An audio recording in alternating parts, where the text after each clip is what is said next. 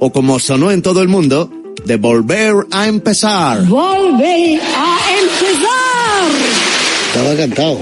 Esta vez estaba seguro. Si no, aunque mi inglés de mangol es espantoso, ahí quería yo ver a muchos que hablen bien el inglés en esa situación, ¿no? Pero all my life, since I was a kid, I have dreamed of this moment. Estamos todos los que hemos hecho esta película muy contentos y muy agradecidos a ustedes y también todos los que hacemos cine en mi país, en España. Thank you very, very much all to you. Más adelante le preguntaré a José Luis García por el fútbol y por aquel 12-1 que vimos. Las cosas que hemos visto, ¿no? Que diría el personaje de Shakespeare, aquel, ¿no? Las cosas que hemos visto. España en 1983 es un país con la luz de un nuevo comienzo hacia el futuro, pero también y todavía con mucha oscuridad e incertidumbre heredada del pasado. Tres muertos, siete heridos graves o muy graves y otros dos de menor consideración es por el momento el trágico resultado del atentado terrorista que esta mañana ha costado la vida al La Coruña ha vivido esta mañana momentos de gran tensión por el atraco de dos miembros del Grapo al Banco Exterior. Los terroristas... Los grupos de liberación antiterrorista reivindican el secuestro del ciudadano francés según... A las 4 de la mañana, ETA, sin previo... Son menos 10 de la mañana. Este ha sido el momento exacto en el que una terrible explosión... El paquete explosivo que ayer costó la vida al sargento de 27 pasar, por favor, años. déjanos pasar. Pitando, eh, cuidado, déjanos pasar, por favor. Este es el coche Dojedar en donde viajaba el teniente general y el soldado que resultaron muertos en el acto. Según testigos... Arturo Lezcano es un periodista gallego que escribió un libro titulado así, 1983, y he hablado con él para que me defina mejor cómo fue aquel año. Yo creo que sería el tapado, ¿no? Porque siempre se habla de 1982 como el gran año, el año paradigmático para la historia contemporánea de España como el año cero, dicen muchas veces, o el último año de la transición, de la primera transición, y yo creo que es al revés. Es, el 82 puede ser un límite, pero realmente el año cero de nuestra realidad actual es precisamente 1983. ¿Por qué? Porque pasan muchísimas cosas. Tantas que yo llené 400 y pico páginas y podían haber sido mil. Pasa de todo en la política, en la economía, en la sociedad e incluso en el fútbol. 180 muertos y 12 supervivientes, algunos de ellos en estado muy grave. Es el trágico balance del accidente de aviación. El Boeing registrado aquí en la 747 de la compañía colombiana Avianca, que procedía de París, perdió contacto con la torre de control del aeropuerto. 38 personas, jóvenes en su mayoría, fallecieron quemadas o por asfixia al incendiarse la discoteca Alcalá 20 de Madrid a las 5 de... Pero todo sucede en apenas 20 días, ¿no? 27 de noviembre, accidente de avión de Avianca en Mejorada del Campo a punto de aterrizar en Barajas y eh, se ve- mueren 180 personas, 181. Diez días después hay un choque de aviones por la niebla en Barajas. Hay otros 70, 80 muertos en un choque de dos aviones. Diez días después, 27 de noviembre, 7 de diciembre, 17 de diciembre, el incendio de Alcalá 20, que es un episodio negro en el que cualquier madrileño que tuviera 18, 20 años en aquella época te diría que si no estuvo esa noche, iba a estar. En efecto, revisando los ejemplares de marca previos al partido ante Malta, aparecen dos esquelas, que no suele ser muy habitual en un periódico deportivo. Dos árbitros de voleibol fallecieron en Alcalá 20. Lo que te quiero decir es que estamos a 17 de diciembre, está a punto de terminar el año y yo el libro lo empiezo precisamente ese día, en la puerta de Alcalá 20, cuando el alcalde, Enrique Tierno Galván, se acerca al lugar de los hechos, lo asalta prácticamente un reportero de televisión española y le dice, ¿qué nos puede decir alcalde? Y él dice, lo único que puedo decir es que quiero que se acabe ya el año 1983. Es una verdadera tragedia, es una catástrofe. Y lo que le puedo decir a usted simplemente es que estoy deseando que se acabe ya este año. ese año, igual que pienso que empezó realmente el 28 de octubre del 82 cuando el PSOE gana las elecciones, ese año yo creo que termina no el 31 de diciembre, sino el 21 de diciembre. Normalmente lo terminamos con 12 uvas. En ese momento fueron 12 goles. Y realmente fue un poco como brindis futbolístico, sociopolítico, para todo lo que fuese a venir después. Y todo lo que fue a venir después es lo que vivimos hoy, para bien y para mal. Lo que le puedo decir a usted simplemente es que estoy deseando que se acabe ya este año, acabe ya este año. Pero a pesar de todo, el España-Malta tiene que jugarse. y la Federación Española, presidida por Pablo Porta, el famoso Pablo Pablito Pablete, y con Agustín Domínguez como secretario general y pieza clave, tienen que hacer todo lo posible para que los jugadores españoles estén cómodos. He hablado con varios de ellos, con Paco Bullo, en su debut en la portería. Un año para el fútbol español, yo creo que, que va a quedar marcado en la historia. Con ¿no? Poli Rincón, que ya entonces era todo corazón. Es un suspiro lo que ha pasado, parece mentira decir 40 años y a mí me han parecido días, me han parecido como mucho semanas. Y claro, con el que marcó el gol de señor. Juan Señor. Es maravilloso que, que, que, que 40 años después de, de, aquella gesta se recuerde con tanto cariño. Ese fin de semana anterior al partido, el de los días 17 y 18 de diciembre de 1983, no hay jornada de liga. La federación pide el aplazamiento de todos los partidos para que los jugadores seleccionados se puedan concentrar una semana antes del choque. Una semana que se nos hizo larguísima. Mucho tiempo y además con que Sevilla casi siempre hace buen tiempo, hacía un tiempo de perros, con lluvia, con frío. ¿Qué pasa? Pues que bueno, era un poco beneficiarnos de jugar, por lo menos, que tuviéramos ese fin de semana de descanso. Ellos jugaban el domingo contra Holanda y luego el miércoles contra nosotros. Y hombre, eso nos favoreció, no tengan ninguna duda, nos vino bastante bien porque pudimos preparar el partido, pudimos estar todos juntos y sobre todo quitarnos la tensión y descansar de todos los partidos que veníamos jugando, ¿no? Se hacía el tiempo muy largo. Pero de alguna forma nos confraternizó un poco más, nos eh, hizo que nos conociéramos un poquito más, hizo que había muy buen ambiente. Fue una concentración larga, porque fue larga para jugar el partido, pero bueno, como éramos un grupo divertido, no, no lo pasamos bien. Nosotros íbamos dos, dos en una habitación y a veces nos metíamos todos los que estábamos concentrados, porque yo me llevaba los vídeos de mi casa, me llevaba el vídeo, bueno, en aquella época te puedes imaginar lo que era, ¿no?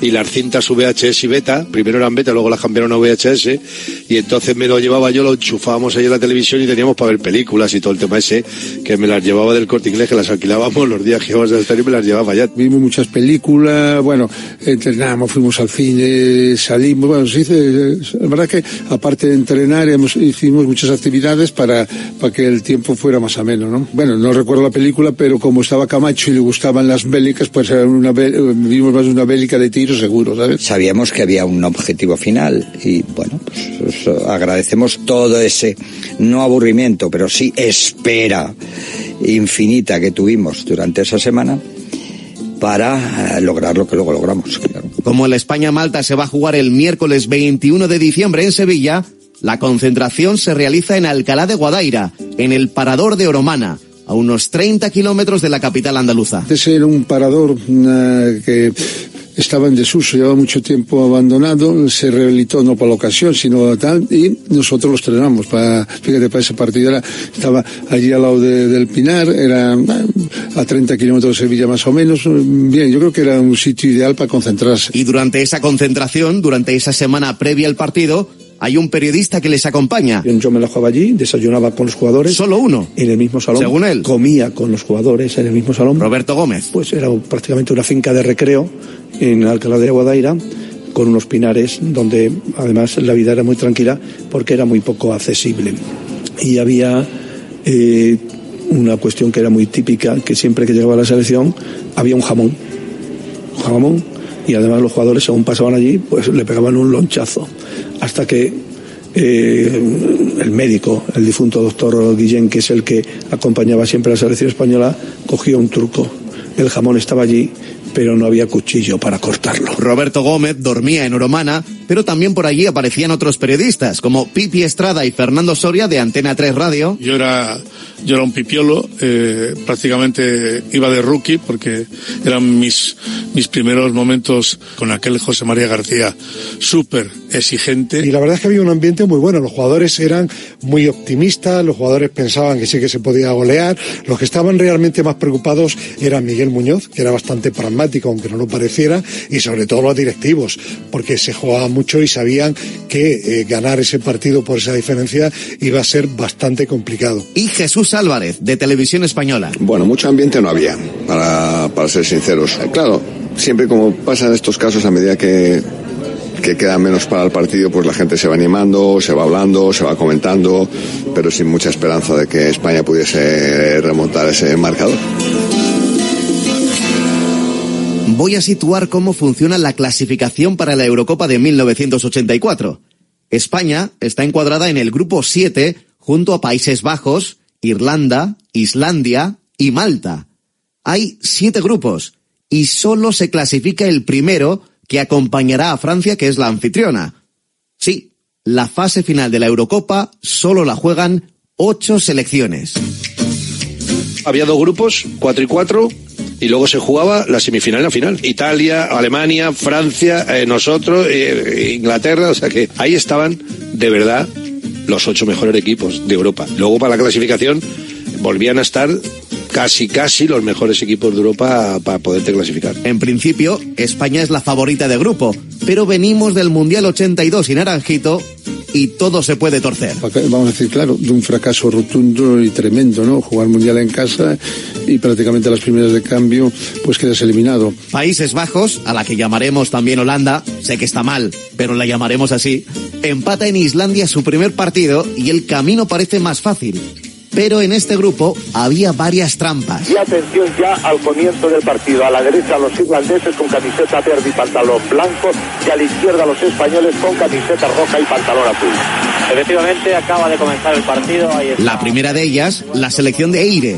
Una selección débil, pero en su campo un hueso muy difícil de roer. Maceda que aguanta, Robinson. Sí, ese Robinson. Es Michael Robinson. Ha rechazado Maceda, recupera Robinson. Y el disparo, ¡gol! España araña un empate a tres en Irlanda, pero Países Bajos, en ese mismo campo, consigue la victoria.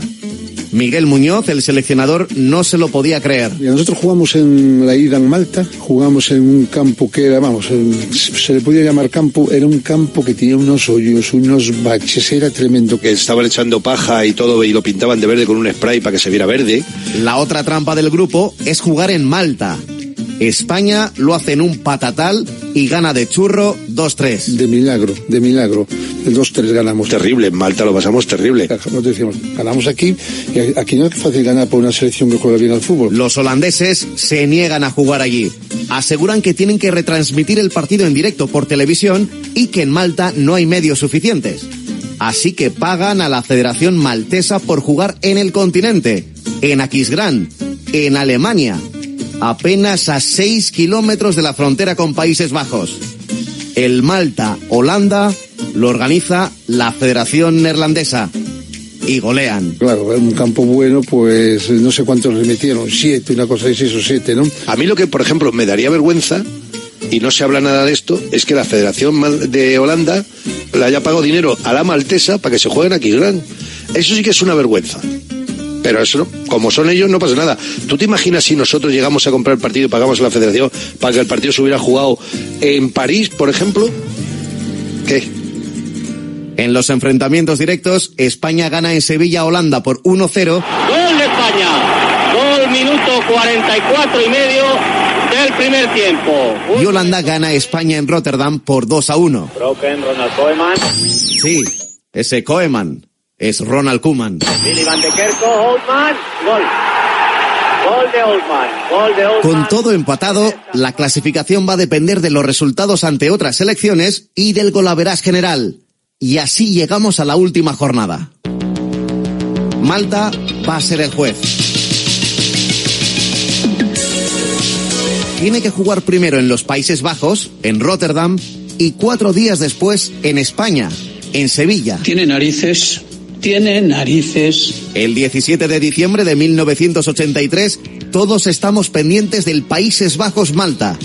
Según las cuentas, a los goles que marque Holanda habrá que sumarle seis para superarlos en el gol a. Ya resulta que llamamos a uno de los abueletes que nos cuente algo como lo vivió. El diario El País envía aquel partido hasta Holanda a Emilio Pérez de Rozas. Pues mira, el país en aquel momento se gastaba el dinero en lo que hay que gastarse dinero siempre en los medios de comunicación, que es en enviar a la gente a los sitios.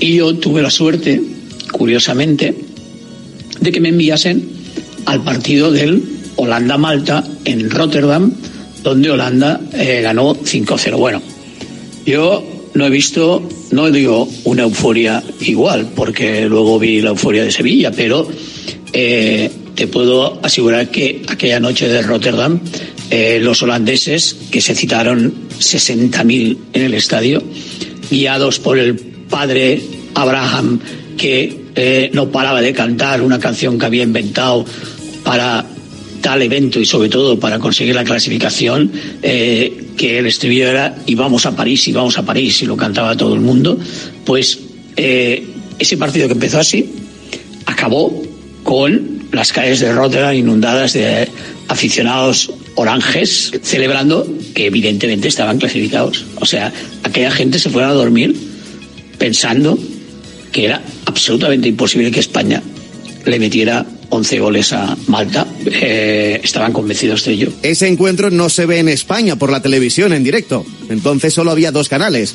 Por eso, José María García, para Antena 3 Radio, envía Fernando Soria a Prado del Rey, donde sí se recibe la señal para ir contando cómo va el partido. Entonces, recuerdo que era un sábado y a José María García se le ocurrió, bueno, ¿quién recibe la imagen en directo? Televisión Española. Televisión Española en aquella época pues tenía el Canal 1 y la 2 y el deporte no era muy importante y no dio el partido en directo. Pero eh, me mandó a Radio Televisión Española, Prado del Rey, José María, y estaba José Ángel de la Casa, que era el responsable de retransmisiones, y yo estuve viendo el partido, estuve viendo la oleada, y la primera información de esa forma la tuvo José María García en el carrusel Super García del sábado por la tarde, y la verdad es que causó una conmoción tremenda porque nadie esperaba que marcara tantos goles Holanda, porque al final suponía que España tenía que golear lo que parecía en ese momento bastante complicado. ¿no? En la concentración de Romana, claro, están pendientes del partido y viven con esperanza el 2-0. Pero en la última media hora los holandeses marcan tres tantos y con el 5-0 las cuentas están claras. Hay que marcar 11 goles. El espíritu de la selección española al llegar allí no era precisamente el espíritu de vamos a meter 11 goles. No. Hay dos partes. Una antes del partido, en esa semana, de, de Holanda a Malta, y la otra después de ver ese partido. ¿Cuándo cambia todo? Pues cuando aparece Segundo González. Segundo González es el, el responsable de sonido de Televisión Española. El partido entre eh, Holanda y Malta lo graba eh, Televisión Española y eh, José Ángel de la Casa, que lo ve, eh, coge y le da la cinta a Segundo. Y Segundo llega a Oromana y antes de, de nada se entrega la cinta a Vicente, a Vicente Miera. Federación hizo un esfuerzo muy fuerte para que nosotros tuviéramos el partido el martes. Y entonces hicieron mandar a una persona para que se trajera el vídeo de televisión española, no sé qué, a través de no sé cuántos aviones, desplazamiento. Y nos llegó el martes, nos llegó el vídeo. Ahora en las redes están todos los partidos, todos los goles, todos los resúmenes, todos los análisis tácticos y tal. Y hace 40 años, si no fuera porque Televisión Española le regaló el vídeo a Miguel Muñoz y a Vicente Miera, pues probablemente no hubieran podido preparar también el partido. Y Vicente Miera ve el partido solo y sale y dice textualmente, sí podemos marcar 11 goles. Esa es la clave. La frase de Vicente Miera, sí podemos marcar 11 goles. Yo cuando vi el partido, que le pudieron meter 14, 14, ¿eh? Le metieron 6, me parece que fue, no me acuerdo, pero creo que fueron 6. Fallaron como 7, 8 ocasiones clarísimas. Te digo, si termina el partido 14-0, hubiera sido un resultado normal. Nosotros somos capaces de crear las 12 ocasiones que ha creado Holanda, o 13, y solo ha marcado 6. Somos capaces de crear 12 o 13. Y a partir de ahí, pues, pues imagínate. Eh, psicológicamente fueron de mucha ayuda porque vimos eh, que Holanda le pudo meter 10 goles perfectamente, le metió 6 afortunadamente y que eh, nos ayudó mucho ese partido. ¿no? Después de ver el partido el martes ya fue, pues bueno, reafirmarme en lo que había visto y en lo que había sentido viendo el partido. Y yo dije, joder, a nada que acertemos un poco, le metemos los 11, pero no te quepa ninguna duda. Los jugadores sí que pensaban que lo podían conseguir. Ellos sí estaban metidos en un papel, dice, es una proeza, es un reto, lo vamos a conseguir. Ellos, eh, siempre con un optimismo moderado, pero siempre pensando en que el ambiente que había entre ellos en el grupo es de, de remontada y de vamos a estar en Francia. En Holanda, en cambio, ya se veían clasificados, los jugadores. Porque como nos cuenta Paco Bullo, el entrenador no las tenía todas consigo. Hay una anécdota también que nos contaron, nos contaron a, un jugador holandés que ellos llegaron al vestuario y lo estaban celebrando, ya que estaban, que estaban en París. Sí, sí, nos vamos a París, ¿no? Pero que decíamos nosotros luego, el público eh, español, y llega el, el seleccionador holandés y les pregunta, ¿qué celebráis? Viste que estamos clasificados, tal, no sé si ponen las mismas palabras, tal. Dices, pero vosotros habéis recapacitado un poquito. Dice, ¿cuántos le metimos? Seis, ¿viste? ¿Y cuántos le podemos meter? Diez. ¿Y, y creéis que España no le puede meter diez, once o doce? Entonces dice que, eh, que los ánimos se calmaron mucho. Mientras los jugadores de Malta llegan a Sevilla después de haber sido goleados en Holanda. Y como recuerda Roberto Gómez, la federación había preparado un plan. Se había hecho un plan. Se había hecho un plan de cómo tratar a la selección maltesa. Se había preparado en una lista y llevarles a una capea. Luego, por supuesto, no se les llevó. Ser muy amable con ellos, eh, que llegaran al hotel y nada de montarles un, eh, un rollo malo de que nada que les molestase ni les incomodase. Eso era indudablemente eh, el único objetivo. Agasajarlo, que no les faltara absolutamente de nada y que lógicamente durante el partido pues eh, ellos llegaran con tranquilidad y que no llegaran molestos. Los 14, sí. 14 jugadores malteses no pudieron entrenar en el escenario del partido, tampoco España, por la lluvia insistente aquellos días en Sevilla. Y finalmente tampoco se les lleva una capea, pero estuvieron atendidos en todo momento por la Federación Española. No se escapó ni un detalle. Dos días antes del año eh, fue a cubrir una información de, del ensayo del partido de España-Malta, que lo ensayaron contra el Betis Deportivo, la selección jugó contra el Betis Deportivo, un partido eh, que ensayaron para ver cómo podían meter toda la cantidad, más de 10 goles y, y solo ganaron 4-1 aquel día, esa, es la verdad. En las horas previas al choque, el ambiente alrededor del Benito Villamarín no es el de los grandes partidos. No se espera ni media entrada. Pocos creen en la remontada. Aunque Jesús Álvarez, desde el telediario previo al encuentro en televisión española, intenta ser optimista. El TD2 lo presentaba Manuel Campo Vidal. Eh, me acuerdo que eh, en informativos hablamos de que me darían paso para, bueno, pues para comentar la previa, los momentos antes de que los jugadores salieran al terreno de juego, etcétera. Entonces yo estaba con un, con un cámara, un veterano de televisión que desgraciadamente ya no está con nosotros, que era Juan Verdugo. Y entonces le dije a Juan, Juan, vamos a colocarnos un sitio donde se vea mucha gente para, para dar aspecto de que, de que esto va a ser triunfal y que, y que hay mucha expectación. La verdad es que no había ni media entrada, ¿no? Y bueno, como ese día, como que me, me vine arriba, como vulgarmente se dice, ¿no? Y como sería el tema que cuando termina la, la conexión, cuando devuelvo la conexión a Manuel Campo, le dije a, no me quemaré que decirle a Juan Verdugo, Juan, me parece que nos hemos pasado con todo lo que hemos contado y tal, pero bueno, oye, había que, había que intentar hacerlo, ¿no? 1983, un año para olvidar. 21 de diciembre, a eso de las 8 de la tarde, los jugadores están en el vestuario, los españoles y los malteses. El campo medio vacío y un resultado imposible por delante. Todo está preparado para que empiece el partido.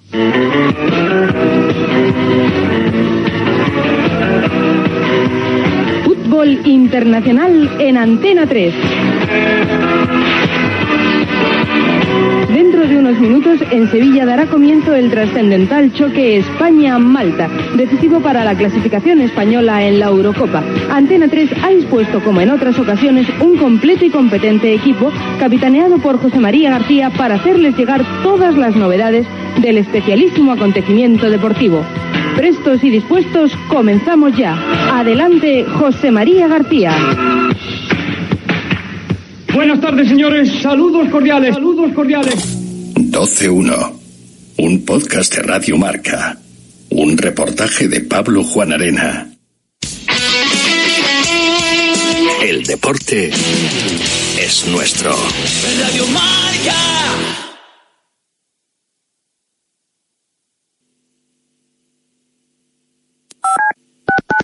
Radio Marca Bilbao. ¡Feliz Navidad! Hola, soy Fernando Cayo, actor de televisión, cine y teatro. En mi profesión, el cabello y la imagen son muy importantes. Acudí al grupo Insparia porque quería hacerme un trasplante capilar en un sitio de confianza y estoy muy contento con los resultados. Confía en Insparia, los mayores expertos en salud capilar. Pide tu cita de valoración gratuita llamando al 900-696-020 o entra en insparia.es. ¿Buscas una experiencia gastronómica auténtica en Bilbao? Descubre Goirieder Gastrobar. Ubicado en la calle General Eraso 6 de Deusto, Goirieder te lleva a un viaje culinario y además tienes la posibilidad de disfrutarlo en un comedor privado. Más información y reservas en goirieder.es. Goirieder, herencia culinaria. GNG, tu taller de confianza, abre 24 horas desde gng.es. También te damos presupuesto de mecánica neumáticos, consejos, cita y todo lo que necesites por WhatsApp en el 607-232-595. Servicio mecánico completo de turismo y camión en Euskadi y Cantabria. GNG, tu taller de confianza. Consulta tu centro más cercano en gng.es. Volvemos a lo nuestro, nuestras comidas y cenas de siempre, en los restaurantes que son importantes y esenciales en nuestro día a día. De Santa Rosalía, el restaurante de Bilbao especializado en guayú y toda la variedad de platos y combinaciones que quieres volver a sentir. Con el acompañamiento de nuestros vinos de la bodega Garmendia, de Santa Rosalía, calle Diputación 8, 94679 2897. De lunes a viernes, directo Marca Bilbao, de 1 a 3 de la tarde con Alberto Santa Cruz y los mejores analistas y contertulios. Toda la actualidad del deporte en Vizcaya, con las mejores tertulias. Radio Marca Bilbao, la radio del deporte. ¡Feliz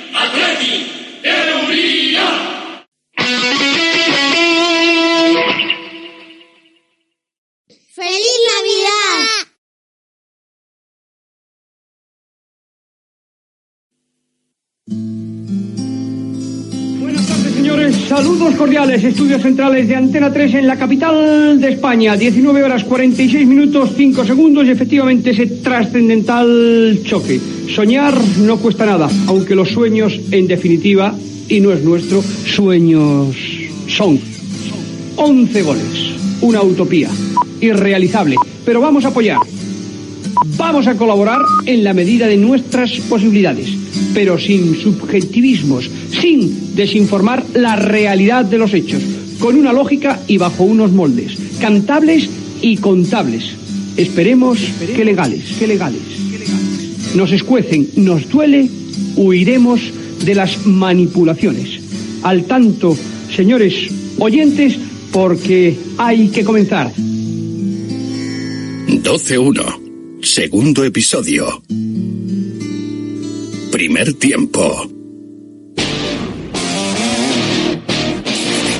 Informativo número uno, cabina microfónica, Estadio Benito Villamarín. Gaspar Rossetti, buenas tardes. Buenas tardes, José María García. Saludos cordiales del Estadio Benito Villamarín. La entrada todavía bastante pobre en la cancha del Betis y la selección maltesa con solo 14 hombres en formación en el calentamiento ya sobre la cancha verde y blanca. Vamos a conocer en un instante las formaciones. Atención con números de dorsales para facilitar la labor de todos nuestros oyentes, aquellos que van a seguir el partido por la única cadena posible, la estatal privada del gobierno y que pueden elegir, seleccionar, adecuar a sus gustos y maneras su escucha microfónica. Hay dos bajas, se cae Ricardo Gallego, que viene Víctor Muñoz, pero sobre todo hay una baja muy importante. Era Luis Arconada, que estaba lesionado, y convoca dos porteros que tenían experiencia en las categorías inferiores, Andonizo Vicerreta y Paco Bullo. Yo no había debutado, pero sí ya había estado, bueno, había sido internacional en todas las categorías habidas y por haber, desde juveniles, eh, pasando por la sub-21, sub-23, olímpica, etcétera. Me faltaba debutar en la selección A. Había estado, yo creo que más de una veintena de veces como suplente de, eh, de un excelente y un gran portero, uno de los mejores de la época, como era Luis Miguel Arconada, pero no había debutado porque antes prácticamente solo se jugaban partidos oficiales, ¿no? Entonces, en una competición tan, tan ajustada, pues era difícil que el portero suplente de la época, pues pudiera debutar. Y pues Arconada se lesiona y cuando se lesiona y se confirma que no la selección, lo primero que me, llama Miguel Muñoz y me dice, Paco, prepárate que juegas contra Malta. A mí me sorprendió. Yo creía sinceramente que iba a jugar Antonio Zizarreta, pero juega eh, eh, Paco Bullo, que en aquel entonces estaba en el Sevilla. Y precisamente eh, era un momento muy importante, muy importante para él, porque él no llega hasta el año 86 al, al, al Real Madrid. La selección española forma inicialmente con... En la puerta dorsal número uno, Paco Bullo. Con el número dos, Juan Señor. Con el número tres, capitán José Antonio Camacho. Con el número cuatro, Maceda. Con el cinco, Goicoechea. Con el número seis, Gordillo. Carrasco número siete. Víctor número ocho. Número nueve, Santillana. Número diez, Sarabia. Y número once, Hipólito Rincón. Atención, señores, a la formación del equipo español que va a hacer un 3-3-4, poco frecuente, inusual, extrañamente habitual en el fútbol de hoy. Tres hombres atrás, dos marcadores, Goicoechea y Camacho. Ya veremos a quién marcan. Y un hombre libre, Antonio Maceda. Tres en el centro del campo. Señor Gordillo, Víctor y cuatro arriba. El Lobo Carrasco, Hipólito Rincón por las alas. Espero, Carlos Santiana, Manolo Sarabia. En el banco quedan. Por parte de España, número 12, Salva, número 13, Zubizarreta, número 14, Sánchez, 15, Guerri y Marcos con el 16. Jugadores que, por otra parte, eh, eran tremendamente competitivos. José Antonio Camacho y Carlos Alonso González Santillana. Aparte estaba Poli Rincón. Veníamos de la Euromana para acá, para el campo, a jugar el partido, llovía, luego paró. Y yo dije, bueno, pues blanco y en botella, tío. Se están dando todos los elementos, Dios nos está echando la mano, cree en nosotros y nos queda esta oportunidad. ¿Y Juan Antonio Señor? Antes del partido todo el mundo decíamos, el tema está, pero lo tenemos que intentar. Que fueron los que tenían ese gen competitivo de fuerza de transmitir a los eh, al resto de los jugadores, sobre todo Camacho. 19 horas 55 minutos 52 segundos en directo Antena 3 buscamos de nuevo la información línea de vestuarios Fernando Soria José Manuel Estrada Yo estaba estaba por ahí escondido en la zona en la zona de abajo porque no no se podía eh, la, la, la, la UEFA no te permitía no te permitía estar a, en primera línea de combate y bueno, yo estaba por la zona de el túnel, por ahí por una esquina. Eh, digamos que yo he siempre sido un poco, he sido un poco un, he sido un reportero furtivo. He sido un poco el reportero furtivo. Era una ratilla que, que se colaba por aquel entonces y era, era, era un, era un, un reportero travieso. España calienta dentro. Calienta dentro de una sala especial. ¿eh? Solamente los, los porteros salieron y el vestuario, pues lógicamente el local, eh, eh, entrevistas antes de, del partido a los eh, ¿Decía José María? Sí. Sí, estamos en línea de vestuario. Se encuentra junto a nosotros Miguel Muñoz, que acaba de finalizar el calentamiento de los jugadores. Y antes de entrar al vestuario para dar las últimas instrucciones, se encuentra en línea con Antena 3. Muchas gracias, don Miguel. Hola, buenas tardes. ¿Cómo estamos? Bien, muy bien. El ánimo arriba, ¿no? El ánimo fenómeno. Hoy no hace falta pizarra, ¿no? Esta no muy poca, muy poca pizarra, más que explicar cómo queremos jugar y ya está, ya está todo. ¿Y cómo queréis jugar? Zas gol, zas gol, zas gol. ¿Eh? Jugar, eh, no, jugar abriendo, este, haciendo correr el balón lo más rápido posible, jugar eh, por la banda, ya está prevista la forma como vamos a intentar jugar y nada, y centrar. Arriba, nos deja. arriba pegados a las bandas, el Lobo y Hipólito o no? Sí, no, Hipólito no, Hipólito va a jugar como segundo delantero centro. Va ¿Qué vais a hacer? Dos, sí. dos delanteros centros, Hipólito y Santillana, ¿no? Sí, sí, sí, sí. Sarabia viniendo desde atrás. Sarabia un poquito, un poquito por el lado izquierdo. Viniendo Y entrando por la atrás, izquierda- Entrando Gordillo y Sarabia por la izquierda. Y, Gordillo y Carrasco. y por la derecha Carrasco, por la derecha, por la derecha Carrasco y Señor. Vas a dejar atrás dos marcadores, pero ¿para marcar a quién? Sí, bueno, vamos a ver. eh, de momento hay que. Ellos tienen teóricamente dos hombres que pueden jugar en punta, vamos, eh, teóricamente. Ahora ya veremos qué posiciones ocupan. Son el 9 y el 7 que siempre suelen jugar avanzados, pero lógicamente lo que intentaremos será hacer un pressing para tener la pelota en nuestro poder el mayor tiempo posible y abrir juego. Vamos a jugar mucho por la. dar amplitud al campo y centrar para, hombre, rematador de cabeza. Y incorporaremos a Maceda, Goicochea, en fin. Pues suerte y que se multipliquen, a ver Vamos si desde aquí podemos hacer algún gol. Bueno, no muchas gracias. Muchas gracias. Gracias, don Miguel. Eh, don Fernando Soria pide paso, Sevilla. Lo que sí recuerdo era la pelea entre todos nosotros para intentar entrevistar primero a los jugadores. Parece que estaba también Jesús Álvarez. En, en el banquillo, al lado del banquillo. Yo estaba, teníamos el privilegio por ser la televisión que transmitía el partido. Eh, estábamos, estaba Alfonso Azuara, que, que estaba comentando el partido en directo a pie de campo con, con José Ángel de la Casa, que estaba en la tribuna comentando el, el encuentro como narrador. Y yo estaba para los informativos, es decir, mi labor era más de captar momentos, captar mm, declaraciones, captar situaciones para después tener unos buenos reportajes para emitir en los informativos y tal de lo que sucediera. Vamos, seguimos en línea y el partido. Aquí está el turco. Gaspar Rossetti, el partido va a comenzar. Saca Malta. Ahí está Peter Ligonzi. Está el colegiado Erkan Goexel dando la señal. Va a comenzar el partido. Balón en movimiento. Minuto cero. Balón para España rápidamente. Lo que sí sé es que se montaron en recoge pelotas. Eso sí, se montaron recoge pelotas y por vez primera eh, en recoge pelotas en función del resultado, lógicamente muy bien aleccionados y también balones detrás de la portería estratégica para que no se perdieran en balones y se tardara en, en sacar. Claro, tú te pones en el contexto de que tú eres un equipo no profesional contra un equipo súper profesional como era el español. Entonces, eh, todo lo que es parar el juego a ese equipo no acostumbrado a ese ritmo de partido, pues, pues, pues le incomodaba, le frustraba, le molestaba. que teníamos nosotros en ese entonces? Pues cada 5 o 10 metros un chavalito que tenía un balón y en donde, aunque despejaran, estábamos poniéndolo uno, dos segundos más tarde. O sea, no les daba tiempo ni a darse la vuelta al jugador. Atención que está jugando de nuevo en ataque España. El Lobo Carrasco. Fíjense ustedes Buscaba cuántos hombres. penalti, penalti. ¿Cómo? Pero ¿Penalti?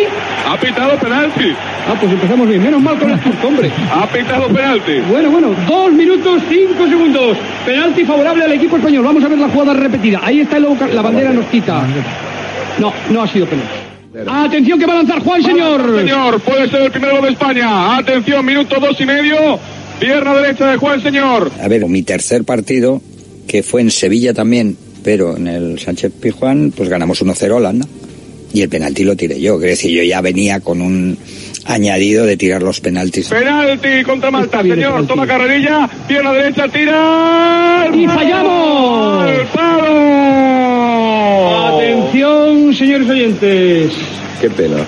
Qué pena. Y tanto que es pena. ¿Qué le puedo contar yo al oyente? Pues eh, le puedo contar que lo que mejor hice después de tirar el penalti, tirarlo al palo, que el portero me adivinó además eh, la dirección, es no recriminarme ni un solo segundo. O sea, llegó un momento en el que haces...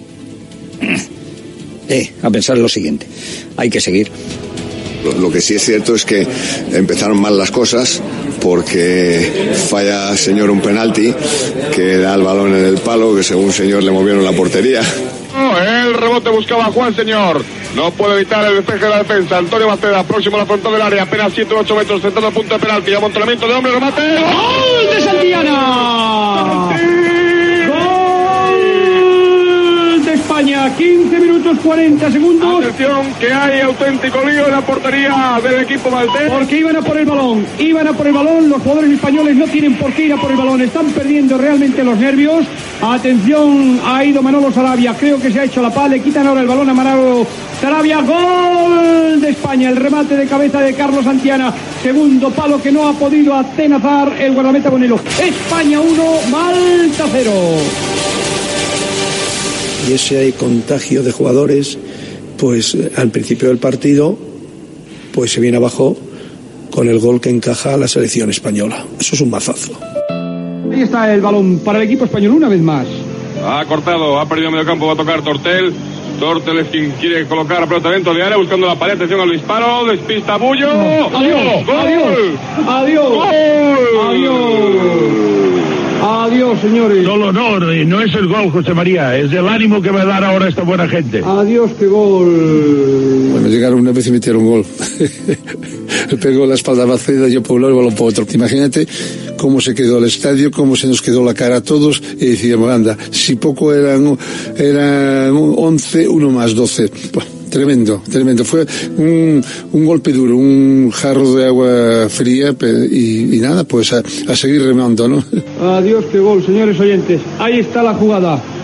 A ver si es que somos 11 amigos también nosotros. Dice, pero digo, vaya, vaya de uno, decías, pero bueno, como yo en ese aspecto eh, psicológicamente siempre fui muy fuerte, ¿sabes? No me afectaban tener un fallo para, para reengancharme nuevo al partido, que, que conste que no fue fallo mío, pero bueno, ese pequeño golpe duro Pues bueno, enseguida, eh, en- en- enseguida reaccioné, empecé a animar, a gritarle a la gente para que se metiera en el partido. Fíjate lo que nos, que, que nos queda por, por remar aún. Nos vinimos abajo, ¿no? Porque si tienes que marcar una goleada y entonces si la primera parte te marcan uno, eh, Bullo también estuvo un poco dubitativo, eh, entonces ahí hubo confusión y yo creo que los jugadores se miraban unos a otros como diciendo, ya pensábamos en el milagro, pero el milagro no existe. ¿Y ahora qué? ¿Y ahora qué? Y esa fue la pregunta. ¿Y ahora qué? ¿Eh?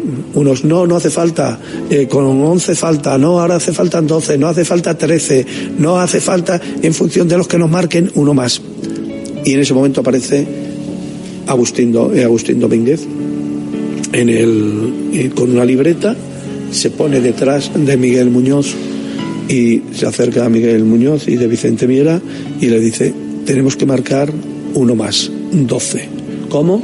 Sí, hay que marcar uno más. Ese es el momento donde aparece Agustín Domínguez, que no había acabado la primera parte y que baja corriendo desde el palco presidencial. Empate a uno, señores oyentes. Aquí está, de Giorgio, autor del tanto maltés. 24 minutos de juego y, señores, qué panorama. Pero la gente es así de cruel, la re- eh, eh, las redes sociales son crueles, ¿no? Y, y eso del fútbol mucho más, ¿no? Fíjate, eh, es el pan nuestro de cada día. Que te meta un gol Malta, entonces, claro, pero tiene una cosa, que me quiten lo bailado. y, y yo lo veo, bueno, lamentablemente negro. Eh, funeral en el banquillo español, Fernando Soria. Funeral total y una cara de muy pocos amigos de Miguel Muñoz. El gol además ha sido absolutamente sorprendente. Santillana, ¡Gol de Santillana! ¡Gol de Santillana! 23 minutos de juego. Segundo tanto de Carlos Santillana que está animando a sus compañeros. Alas para el equipo español. Vemos la jugada repetida. Ahí está el balón hacia la izquierda. Balón para don Carlos Santillana. Viene desde atrás, la para perfectamente. Lo ha hecho muy bonito Carlos. Y ahora va a pegar perfectamente de derecha, sorprendiendo al guardameta y marcando un bello tanto. Ha sido una jugada muy bonita y una dejada de señor que Santillana la ha recogido muy bien. España 2, Malta 1, 26 minutos de juego. Fernando Soria, ¿se ve algo desde el banquillo en esa jugada? Atención. No se ha visto nada, José María. No se ha visto nada. Hay que prestar atención. Buscando Sarabia, apoyo un compañero, Maceda por la derecha, se la va a dejar a Maceda, puede buscar el tiro, Maceda dispara, No. rebota, está muy lejos. Bien, de nuevo, otra vez. El 30 segundos para la atención al remate. ¡Gol de Santillana!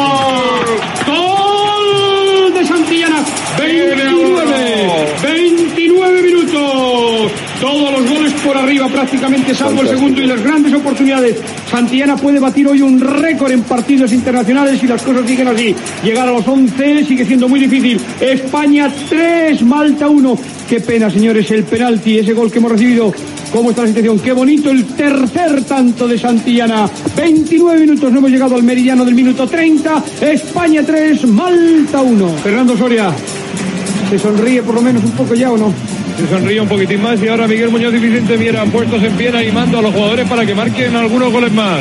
Hombre, Muñoz, yo y todos, volando, intentando darle alas al equipo español. Va a terminar la primera Mira el parte. Y Está no, final, muy, muy pobre la renta. Vito. Termina la primera parte. Fernando Soria.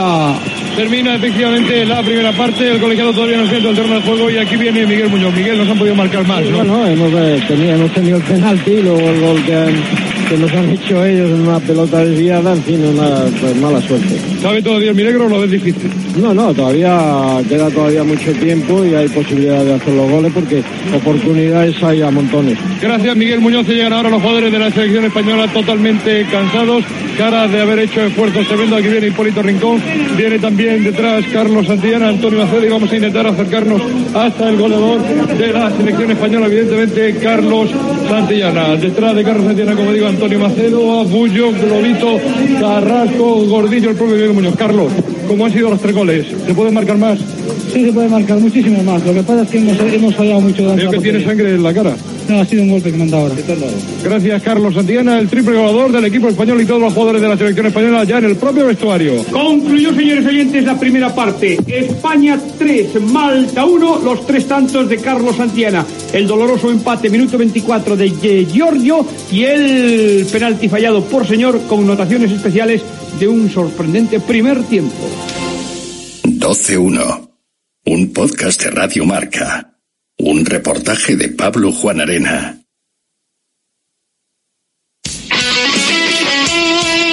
El deporte es nuestro.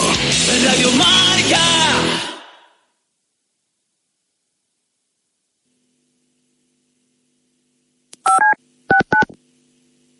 En directo marca pasan cosas serias. Robert Presinecki, yo le agradezco que nos atienda. Hola Robert, ¿qué tal? ¿Cómo estás? Buenas tardes. Buenas tardes, ¿cómo estás? Soy más madridista, ¿o no? Eso sí, porque después de mi primer equipo, todo quería venir solo ahora a Madrid y bueno, soy más madridista que, o merengue, como diceis vosotros, que, que de, de, de Barcelona. Y pasan cosas menos serias. ¿Cómo te llamas? Julián. Julián. ¿Y tu apellido? No te lo puedo decir, tendría que matarte. Raboso. ¿Que eres famoso? Julián Raboso, Raboso. Ah. He entendido que eras famoso, que no me podía decir el apellido. Raboso, bueno, pues es tu apellido. ¿Qué vas a hacer, chico? ¿Qué culpa tiene tu padre? En Radio Marca, directo marca con Rafa Sauquillo. Escúchame, cáncer. Aprendí a luchar y te estoy ganando. Enfrente me tienes a mí y a la investigación. Cris contra el cáncer. Investigamos. Ganamos. Servicio de WhatsApp de Radio Marca. Pero qué hipócritas somos en el fútbol español. 628 26 90 92. Vaya, vaya con los dos inventores del fútbol. Envía tu nota de audio y cuéntanos tu opinión, sugerencias y quejas. Señores directivos de Radio Marca, por favor, quiten este programa. Porque tú haces la radio. Vaya inquina que tiene este hombre con el Atleti. Memoriza el número de WhatsApp de Radio Marca. Tron es cuando dices, ¿qué pasa, Tron? Pues eso lo crees tú. ¿Qué pasa, Tron? En ese sentido, ¿vale? 628 26 90 92. Participa en la radio del deporte. Poquitito más de humildad. Te estamos esperando. Muy negro, pero que muy negro.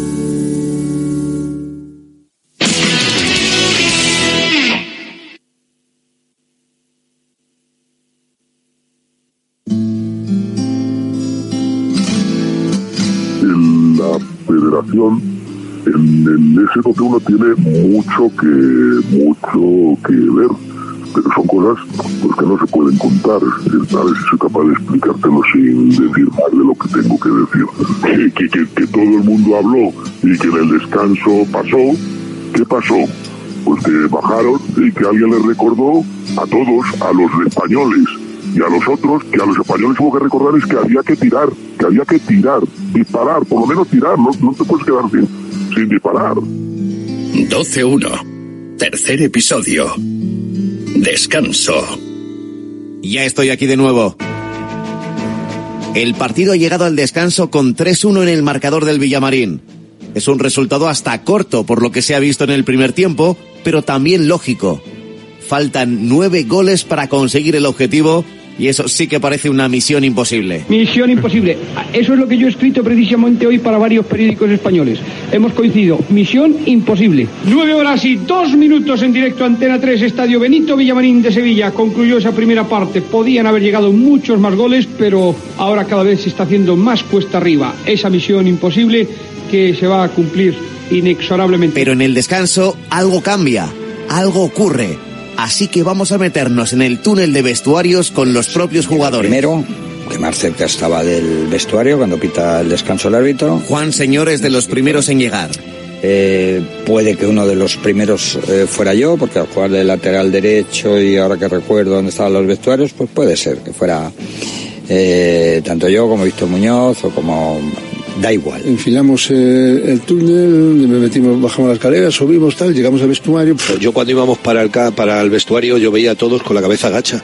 Y yo decía por el túnel cuando ya empezamos a entrar, decía, pero ¿qué hacéis? ¿Qué coño pasa? No, en fin, decía otras cosas y otras palabras, ¿no? No te la voy a repetir, porque bueno, cuando estás en eso, pues te salen otro tipo de expresiones, ¿no? Como tú bien sabes.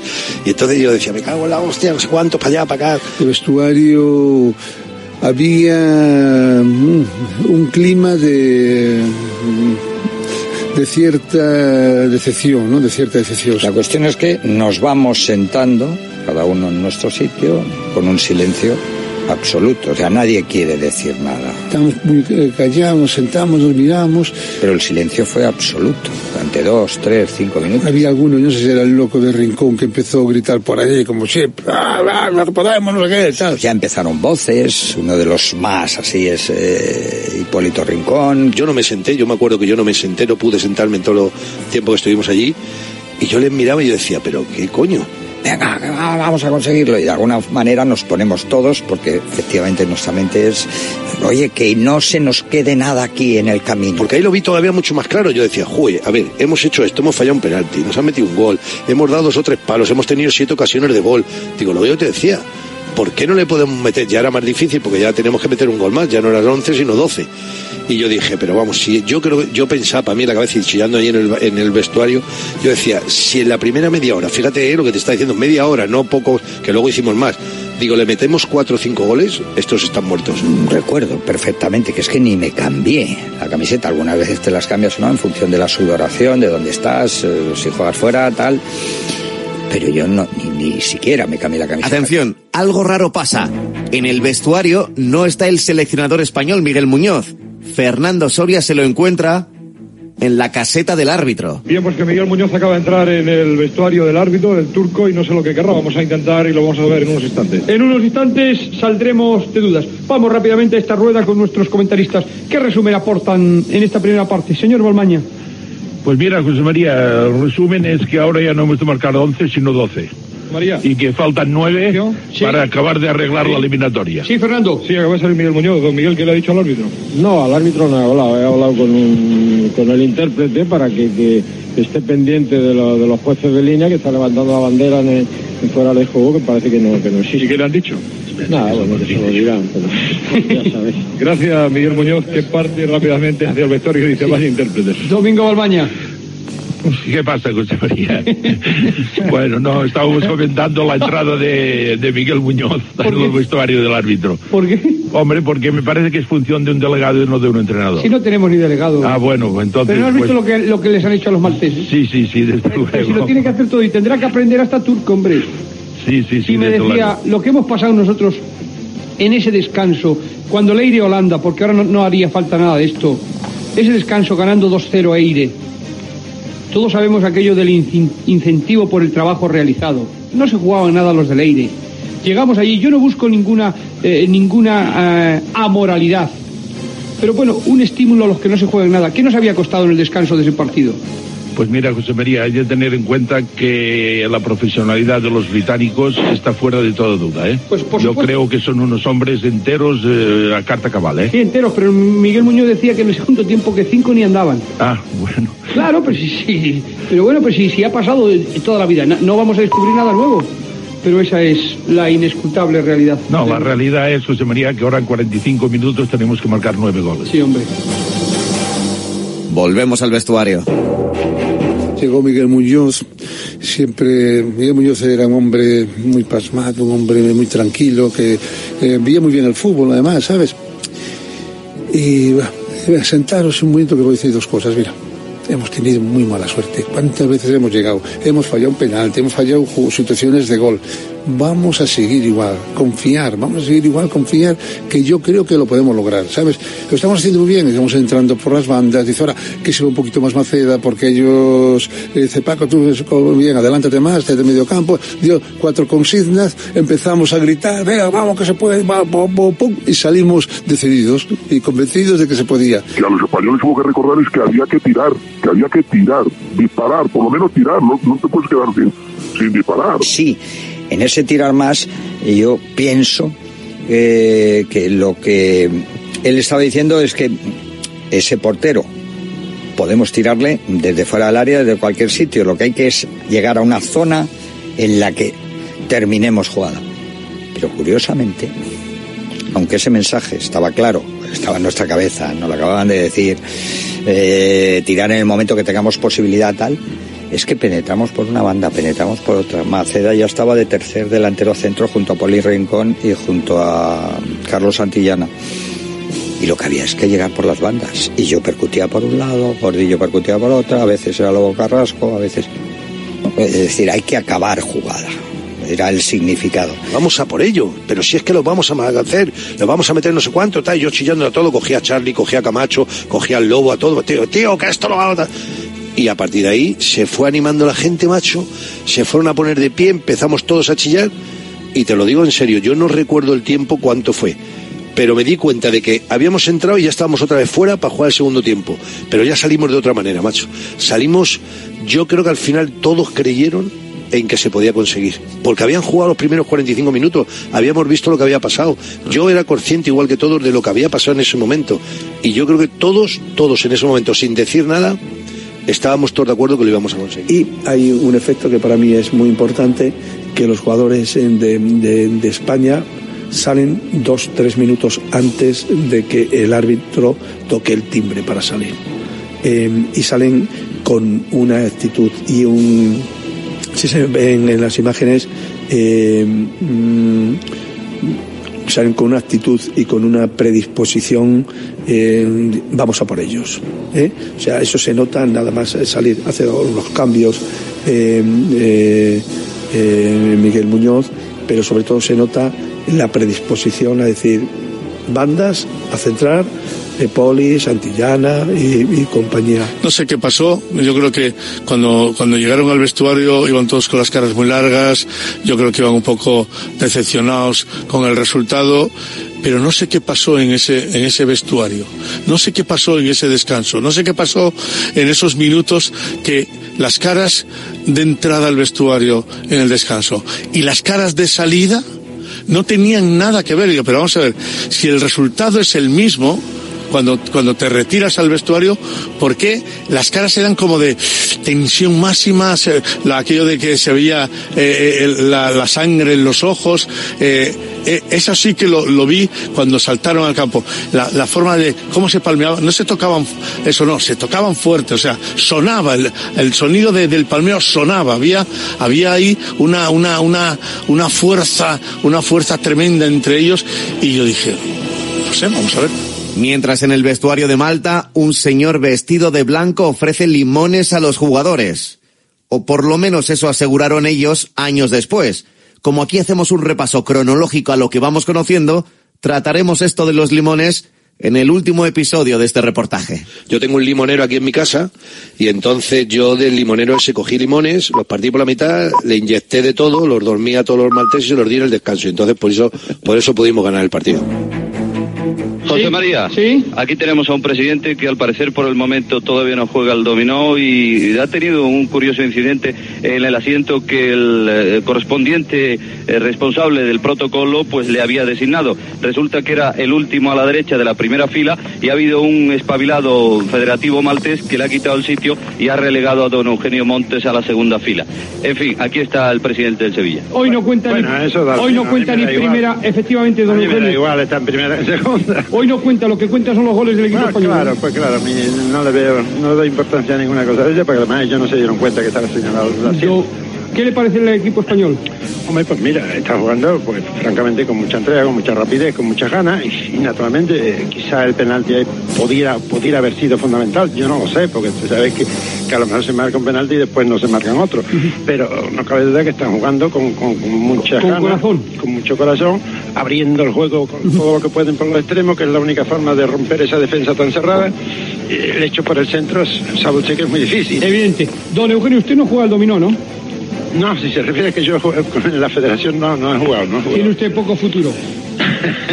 bueno, a mí ya me queda poco futuro, desgraciadamente. Gracias, don Eugenio Montes Cabeza. Claro. Intermedio España 3, Malta 1. Fernando Soria, atención, línea de vestuarios. ¿Algún cambio? No hay ningún cambio, no hay ningún cambio en el equipo español y de un momento a otro se espera la salida al terreno de juego del turco y también del equipo maltés. Ah, y te preguntarás quizá a quién pertenece la voz anónima que hemos escuchado al principio de este episodio y que asegura que algo pasó al descanso. Y que en el descanso pasó ¿Qué pasó? Pues tendremos que dejarlo para el último capítulo. porque va a comenzar ya el segundo tiempo y tiene pinta de que va a haber muchos goles. Atención que va a comenzar, señores, la segunda parte. El turco de Marras, mira a la derecha, mira a la izquierda, comienza el juego. 12-1. Un podcast de Radio Marca. Un reportaje de Pablo Juan Arena. El deporte es nuestro. Radio Marca.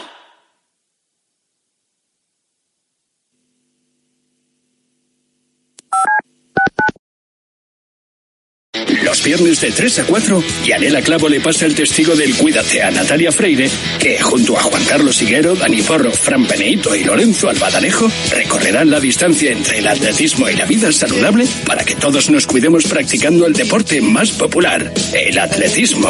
No lo olvides. Cada viernes te esperamos con una carrera popular en forma de programa de radio en la que te animamos diciendo Cuídate Runner. ¿Sabías que cada cinco horas se diagnostica un caso de esclerosis múltiple? Firma el manifiesto de Fundación GAEM para pedir más inversión en la investigación para la esclerosis múltiple.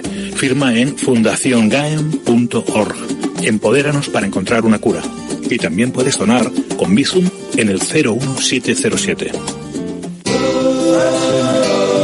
Que ocurre lo escuchas en marcador con Pablo Parra. Me ha venido a la cabeza el nombre de Diego López. Hola Diego, ¿cómo estás? Buenas tardes. Por favor, que nos dejen tener esa comunicación con Juan Carlos Ferrero, que ahora creo que sí. Hola Juan Carlos, ¿qué tal? Muy buenas. Hola, ¿qué tal? ¿Cómo estás? Pues eh, nota para saludar a Susana Guas. Hola Susana, ¿cómo estás? Muy buenas tardes. Pues muy bien, además encantada de Los estar aquí. protagonistas del deporte primero en Radio Marca. De 7 a 11 y media hablamos de deporte. Simplemente periodismo.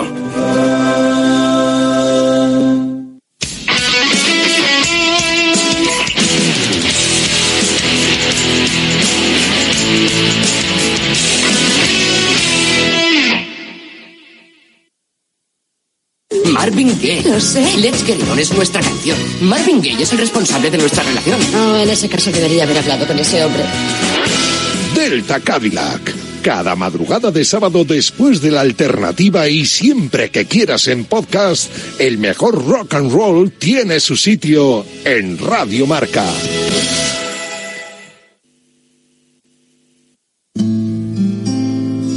Sería para morirse quedarse en 11, ¿verdad, señores? Los nervios, señores, importantísimos. Señor y Víctor, Víctor, ha caído, señor, al palo. Ha fallado Si nos hubiéramos quedado en C1, Pablo, imagínate el villano absoluto. 12-1. Cuarto episodio. Segundo tiempo. Atención que va a comenzar, señores, la segunda parte. El turco de Marras, mira a la derecha, mira a la izquierda, comienza el juego. Atención. ¿Sí? Díganos para que llega el sonido. No. Eh, ¿Está muy lejos el micrófono? Habíamos entrado y ya estábamos otra vez fuera para jugar el segundo tiempo. Pero ya salimos de otra manera, macho. Las caras eran como de tensión máxima, se- la- aquello de que se veía eh, el- la, la sangre en los ojos. Salimos, yo creo que al final todos creyeron en que se podía conseguir. Salen con una actitud y con una predisposición, eh, vamos a por ello. Empezamos a gritar, venga, vamos que se puede, va, pum, pum, pum", y salimos decididos y convencidos de que se podía. Vamos a ver ahora. Mal. Sí, ahora. Perfecto. Ahí sí. Dos minutos de la segunda parte. Tres goles a uno desde España. La pelota buscando a Poli Rincón a la media vuelta. Caracoleo se mete dentro de la atención que peligro de gol. Se va a meter. Apura al centro. ¡Gol! ¡Gol Hipólito Rincón! Rincón consigue el cuarto tanto para la selección española en jugada individual perfecta y brillante. España 4, Malta 1. Nos quedan todavía ocho tantos, señores oyentes. Ahí está Goicochea, sale Bullo de portería, que viste igual que Arconado lo hace habitualmente, va con medias negras en esta ocasión. La pelota para Camacho, Camacho que busca largo, de nuevo para Sarabia. Pero no nos engañemos, señores. Podemos llegar a 7, a 8, pero 8. Falta, hay que hacer 8 goles. Y llevamos ya 5 minutos. Balón para el equipo español. Manolo Sarabia por la derecha. Entrando como extremo, va a buscar ante la bicicleta dentro de área. Atención, puede buscar de Rincón. Intenta Rincón a media vuelta al tiro. ¡Ay, qué fallo! Hemos tenido un gol clarísimo. El Lobo Carrasco se duele ahora de un tremendo patadón. Qué bonita la bicicleta de Manolo Sarabia. Qué oportunidad para el equipo español. Atención, Ya verá lo que va a haber aquí. tarjeta. Vamos a ver qué Puede pasa. haber tarjeta. Ahora, yo, el interés de Malta es cuando menos mosqueante por... Bueno, está en juego también su honor después de todo lo que se ha dicho. ¿eh? Fernando Soria, la cara de Miguel Muñoz, un poema. Un poema y hace unos instantes se ha levantado y le ha dicho a Juan Señor y a José Antonio Camacho que hay que seguir abriendo el juego a la banda. Pasan ya los minutos, 10-30, mucho más lejos el milagro de un domingo. Pues sí, sencillamente sí, José María. A pesar de que estamos jugando bien, no se realiza. Y nosotros necesitamos de 20 ocasiones para meter uno. Hoy se está viendo claramente. Sí, sí. Porque cuidado que son malos, ¿eh? Pero con avaricia, ¿eh? 11 amiguetes, no, 10, vaya. ¿Y el portero? 10 del portero. Balón que toca Maceda, Maceda arranca de atrás, está buscando línea de división, le damos terreno largo para Rincón. Atención a Rincón intentando la puna área, el gol de Rincón, se va a meter el centro atrás, esto es gol. ¡Bonito! ¡Gol de Poli!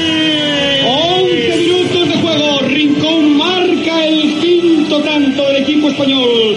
España 5, Malta 1. Nos faltan todavía 7 goles. Hay que llegar a 12 y ha aguantado muy bien. ¿eh? Ha estado perfecto. Le han regalado, bueno, hay que coronar el gol, la jugada arriba. Le han regalado la jugada. Es una inexperiencia total, tanto del portero como del defensa.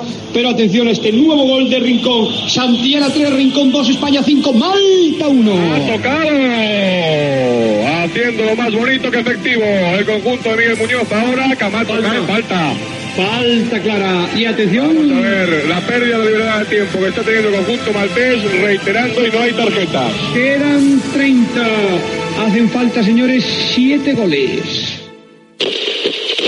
Hay un periodo que no recuerdo si es el 4-5-6, el 5-6-7, 6-7-8, que se marcan tres goles, pero en un en cinco minutos. No me atrevería a decir ni siquiera en seis. A mí se me ha quedado como que en cinco minutos somos capaces de tirar tres veces a portería, con la cabeza, con el pie, con lo que sea, y marcar tres goles. Cuando empiezan a caer los goles, empieza a llegar gente. Empieza a llegar gente que lo está viendo en, en- cerca de Heliópolis, pero sobre todo empiezan a llegar niños. Gente que está en casa de, o el quinto, el sexto, no me lo puedo perder. Empieza a emocionarse todo el mundo, empieza a través de las radios y de la televisión la gente que estaba afuera a, pensé- a pensar que España tenía posibilidades. Y dije, pues si vamos a este ritmo, porque claro, se hacen muchos cálculos matemáticos, oye, pues quedan 45 minutos a 8 goles que hay que meter, pues o 9, pues toca un gol cada no sé cuántos minutos. Pero claro, esa estadística se rompe cuando de repente en 4 minutos pues hemos metido 4 goles, ¿no? Decimos, bueno, pues si esto si, si la proporción sigue así va a ser histórica esta goleada, ¿no? Y hay un momento, hay un momento que miramos para arriba, es lo que yo te he dicho, que yo miro para arriba y veo siete. Y digo, joder, siete. Ya decía, ¿cómo? me queda muy poquito. Pero estamos a tiro de cuatro, no de once como al principio.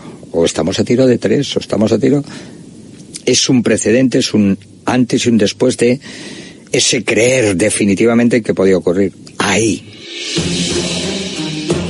Balón arriba elevando, Poli que intentaba, no llegó a saltar, Gordillo por la izquierda, voy a intentar el regate, perfecto, dribbling, quiebro de Gordillo, centro, atención al remate, Maceda, ¡Gol de Maceda! ¡Gol de España! 16 minutos de juego. España 6, Malta 1, gol Necesitamos 6 goles. Ahí está Miguel Muñoz. Trepida el público, la selección española también. Vamos a por lo imposible. Muy difícil, muy difícil. buscando el séptimo Antonio Maceda metiendo dentro de área, atención al balón que va a buscar, al centro, córner, balón que metía señor. No vio Hipólito Rincón. Tenía que haber entrado Hipólito Rincón ahí. Hasta dentro. Pierna derecha el señor, el salto. Más- ¡Gol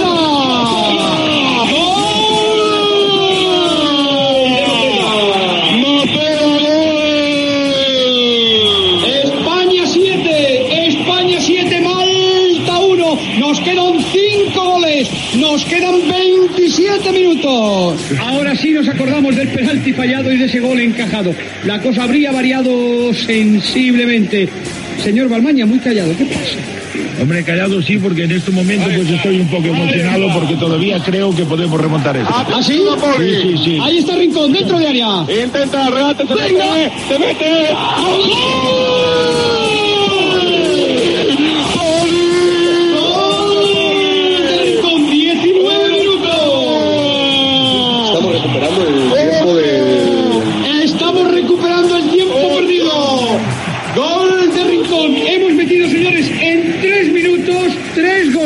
Qué bonito lo ha hecho Rincón. Entrando hasta adentro. Admirable la jugada de Rincón. España 8, España 8, Malta 1. Eran todos gritos, ahí no se entendía nada y todo el mundo, nada, nada, nada, eso no era una retransmisión. ¡Oh, otro, vamos, para! O sea, era una, una auténtica locura. Era sacar gol, sacar gol. Y hay una locura total, una locura, sobre todo en el propio banquillo, en Miguel Muñoz y en los jugadores suplentes. Yo creo que a partir de cuando íbamos 7-1, una cosa así, es cuando, cuando nos empezamos a dar cuenta de, de que aquello puede resultar. Y yo creo que los jugadores de Malta empezaron a estar asustados porque no sabían por dónde le entraban y yo creo que es como si estuviesen borrachos, no sabían ya dónde estaban. Y yo vi, a medida que íbamos metiendo goles, iba la gente llegando. Y, y al final casi estaba el campo lleno porque llenaron las puertas, o sea, se abrieron las puertas y la gente que vivía cerca de Heliópolis, que es una población importante, pues como tardaba cinco minutos al estadio, se fue al estadio. Y acabó, acabó el estadio lleno. Y hay un momento que ya se nota prácticamente el campo con muchísima gente cuando Miguel Muñoz se vuelve y dice, esto solamente puede ocurrir en Sevilla. Esto solamente puede ocurrir en Sevilla. Frontal del área, intentando. Atención que buscaba Santillana, pierna izquierda. El balón va a salir, no recupera Santillana, lo evita, intenta el centro, ha cortado la defensa. El rebote para Gordillo, si lo evita, lo evitó, saque de banda. Sigue para España. Yo no quiero restar ningún mérito al equipo español, pero yo, Reshak, no sé, y Balmaña si en su vida habían visto algo peor que esto. No, nos estamos riendo mucho, José María, porque desde luego, eh, por una parte la cosa es graciosa, ¿eh? Sí, claro que es graciosa. Es, una, es un drama que estamos sufriendo ahora aquí, todos empujando, mirando de meter los cuatro goles que faltan, pero por otra parte también tiene mucha gracia este equipito que nos han mandado de Malta. Quedan 23 minutos. El campo es una bandera. Juan Señor, pierna derecha, un nuevo córner. El balón atrás para Víctor, pierna izquierda de Víctor, tira. ¡Ay! Vamos a verlo. Vamos a vivirlo, vamos a sentirlo. Balón para España. Es admirable como Malta sigue peleando a pesar de llevar 8 en contra. O es el honor o es algo más que el honor. Ahí está, balón para quién? No llega. Venga, ahora. Vámonos, Hipólito. Penalti. Y otro penalti. Aunque no haya balón, lo que acaban de hacer con Hipólito Rincón Sí, sí, es sí, penalti. Eso es penalti. Es- el, turco, el turco no tiene ni idea. España vence por 8 goles a 1 a la selección de Malta. Necesitamos 4. Eran 11, pero al marcar Malta necesitamos, señores, uno más. Han conseguido 3 Santillana, 3 Hipólito Rincón, 2 Maceda. Hay tiempo, 18 minutos para 4 goles. Parece una barbaridad. Confiemos en esa misión imposible. Ha cambiado Camacho, continúa España con la pelota. Están todos en fila india metidos en la frontal del área. buena. El balón al segundo palo. Han dejado solo por el gol. ¡Gol de Santillana! 30 minutos. Santillana hace el noveno tanto del equipo español. España 9, España 9, Malta 1. Quedan 3 goles, 15 minutos. A la calle. A la calle. Y además le- Atención. Sí, pero le hace la roja directa. De 13 minutos. Pero le hace, es curioso, porque le ha sacado la segunda roja. Está, el turco tiene una prisa también. Dice, venga, hombre, vamos a sumarnos todos a la feria, porque le ha sacado la segunda. Val- Balmaña, ¿qué, te- qué pasa? ¿Eh? Estamos emocionados, José María. De verdad. A meter área. Atención que puede haber peligro. El centro puede ser gol. Atención que deja la frontal la pelota. No ha llegado. Ha cortado Peter y Gonzi. Hay falta. No la pita. Balón para España. No ha pasado nada. Gordillo. Centralizando ahora. El turco es un amigo. El turco es un amigo. Asturiano al centro.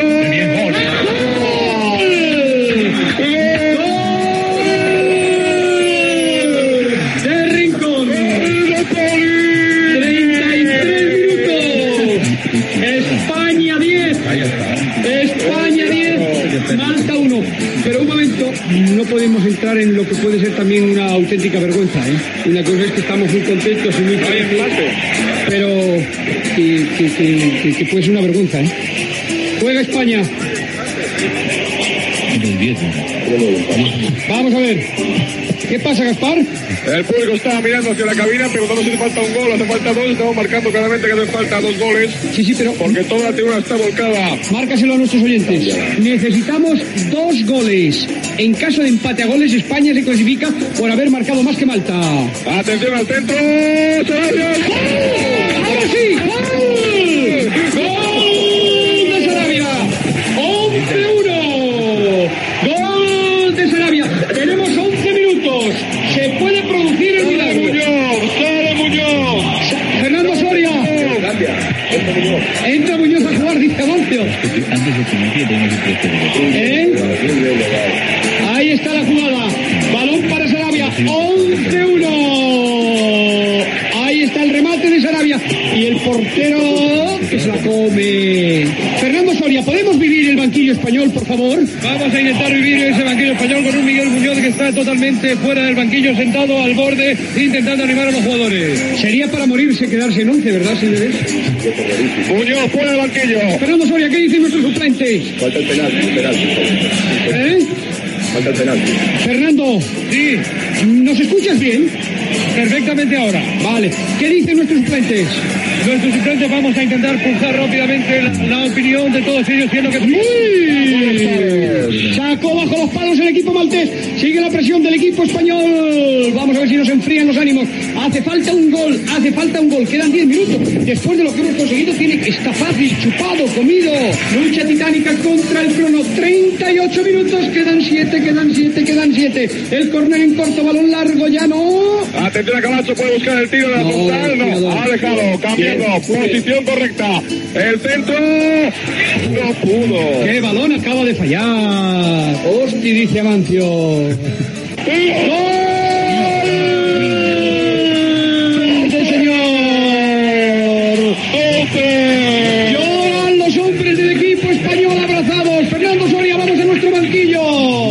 Yo en esa inmensa eh, locura, en esa inmensa alegría, me puse a correr desenfrenado, sin dirección. Salimos todos corriendo otra vez porque si yo no, no le llegamos a coger, se va por la calle y se va para Cádiz. Yo coge, coge la carretera de Cádiz y se va hasta Cádiz. Vamos, no había manera para perderle. Yo creo que fui el segundo en llegar, o el tercero en llegar a tirarme encima de Juan Señor Sáenz. Luego vino todo el equipo. Buah, fue un momento apoteósico. Y bueno, pues tuve ahí a un tío de metro noventa que es el que me paró la carrera.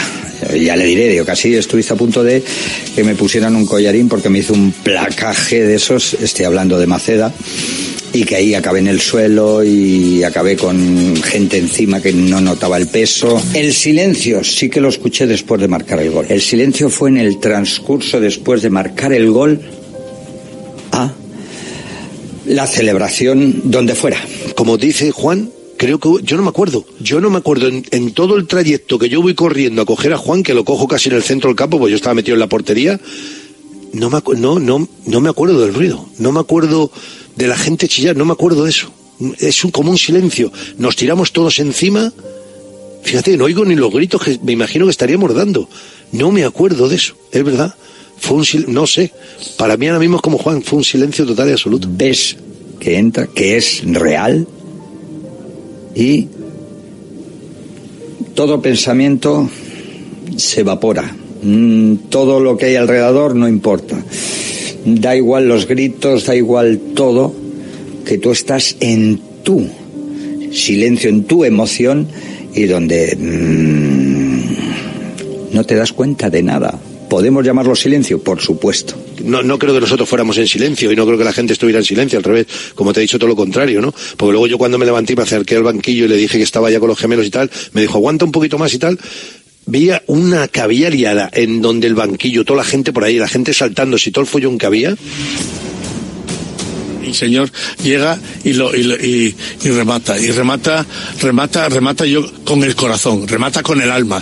Es cierto que es un segundo y todas las eh, imágenes que, que, que ocurren y que, y que acude allí en aquel, en aquel instante son tan rápidas, tan emotivas y sobre todo tan agradables. ¿no? Miguel Muñoz eh, no, no sabía qué hacer en el, en el banquillo. Bueno, aquello fue apoteósico, ¿no? Pues te puedes imaginar todos saltando en el banquillo, eh, bueno, eh, abrazándonos unos a otros. De repente miramos todos al, al cielo y dice, milagro, milagro, estamos en Francia, estamos en Francia. Señores, qué partido, Dios mío. ¡Qué griterío, José María! Todo el campo gritando, sí, sí, sí, España va a París. Sí, sí, sí, España, París. ¿Se imaginan hoy Holanda? ¿Qué será Holanda, Dios mío? ¿Qué será Holanda en estos instantes? Fernando Soria, ¿qué es nuestro banquillo?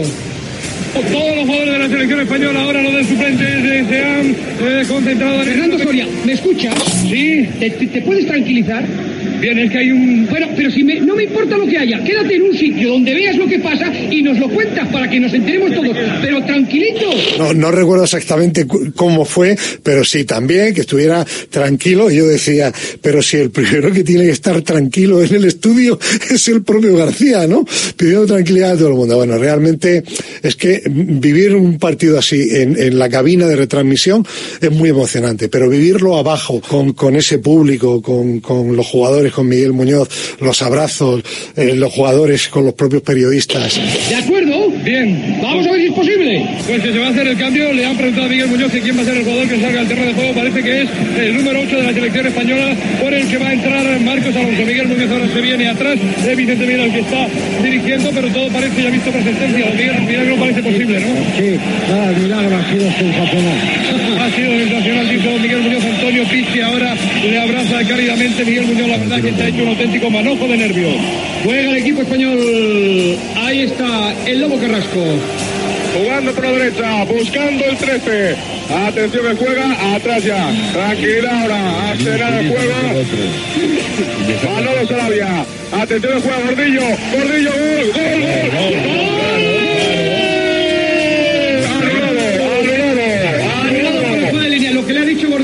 Línea. Le puede costar París. Atención, invasión, invasión de campo. Es una Invasión de campo. Es una pena porque se suspende el partido. ¿Va a cargar la policía? Sí, es una pena.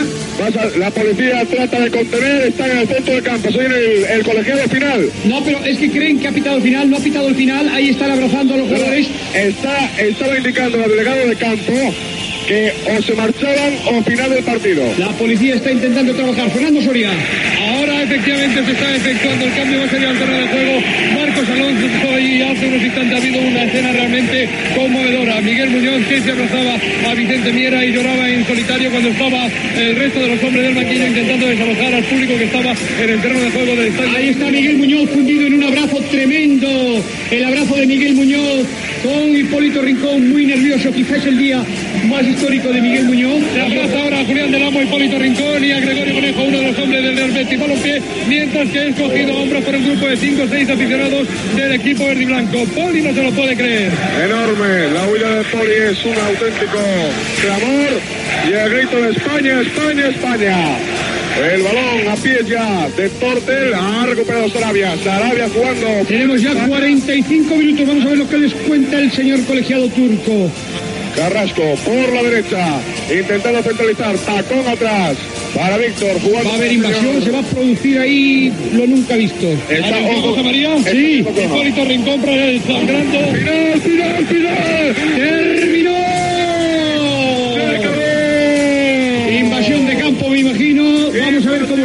Total absoluta. Cómo salen los malteses de ahí.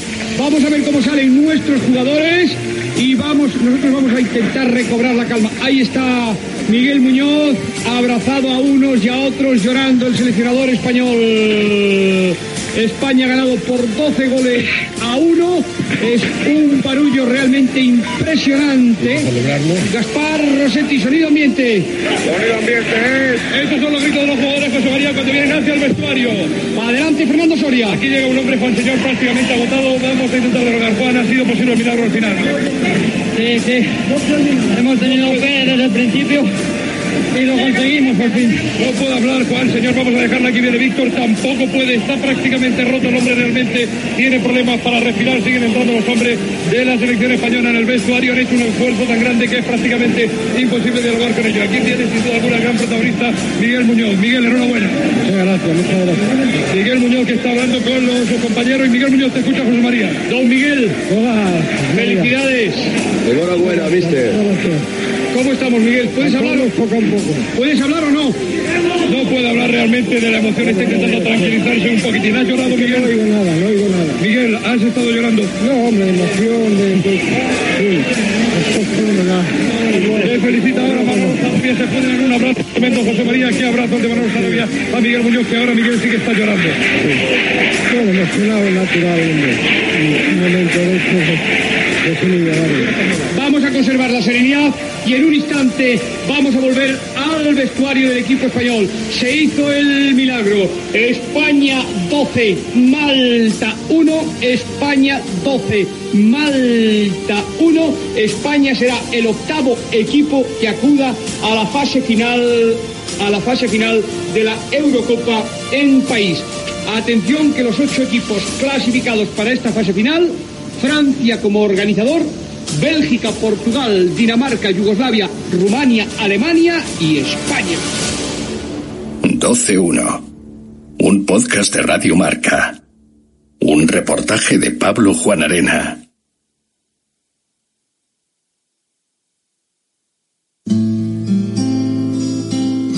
¿Creías antes del partido que se podía? Imposible, Imposible. imposible. Ah, bueno, no se lo cree ni a Agustín Domínguez en Parejas. ¿Y crees que hubo algo raro por ahí? No sé. Ni me interesa. Yo me quedé con dudas, ¿eh? de aquello. Bendita ingenuidad la tuya. ¿Por qué? Yo me quedé con Porque no debería tener dudas. bendita ingenuidad. 12-1. Quinto episodio. Después del partido. Este es el último episodio de esta historia. El milagro ya ha ocurrido. España tenía que ganar por 11 goles a Malta y el resultado final ha sido de 12 a 1.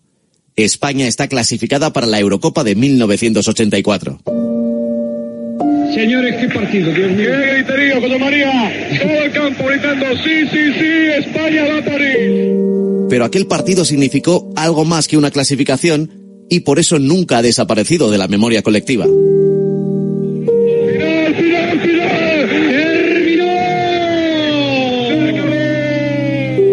En este episodio vamos a ir saltando de 21 de diciembre a 21 de diciembre, de aniversario en aniversario, de recuerdo en recuerdo, para descubrir qué pasó después de aquel partido. Vamos a conservar la serenidad y en un instante vamos a volver al vestuario del equipo español.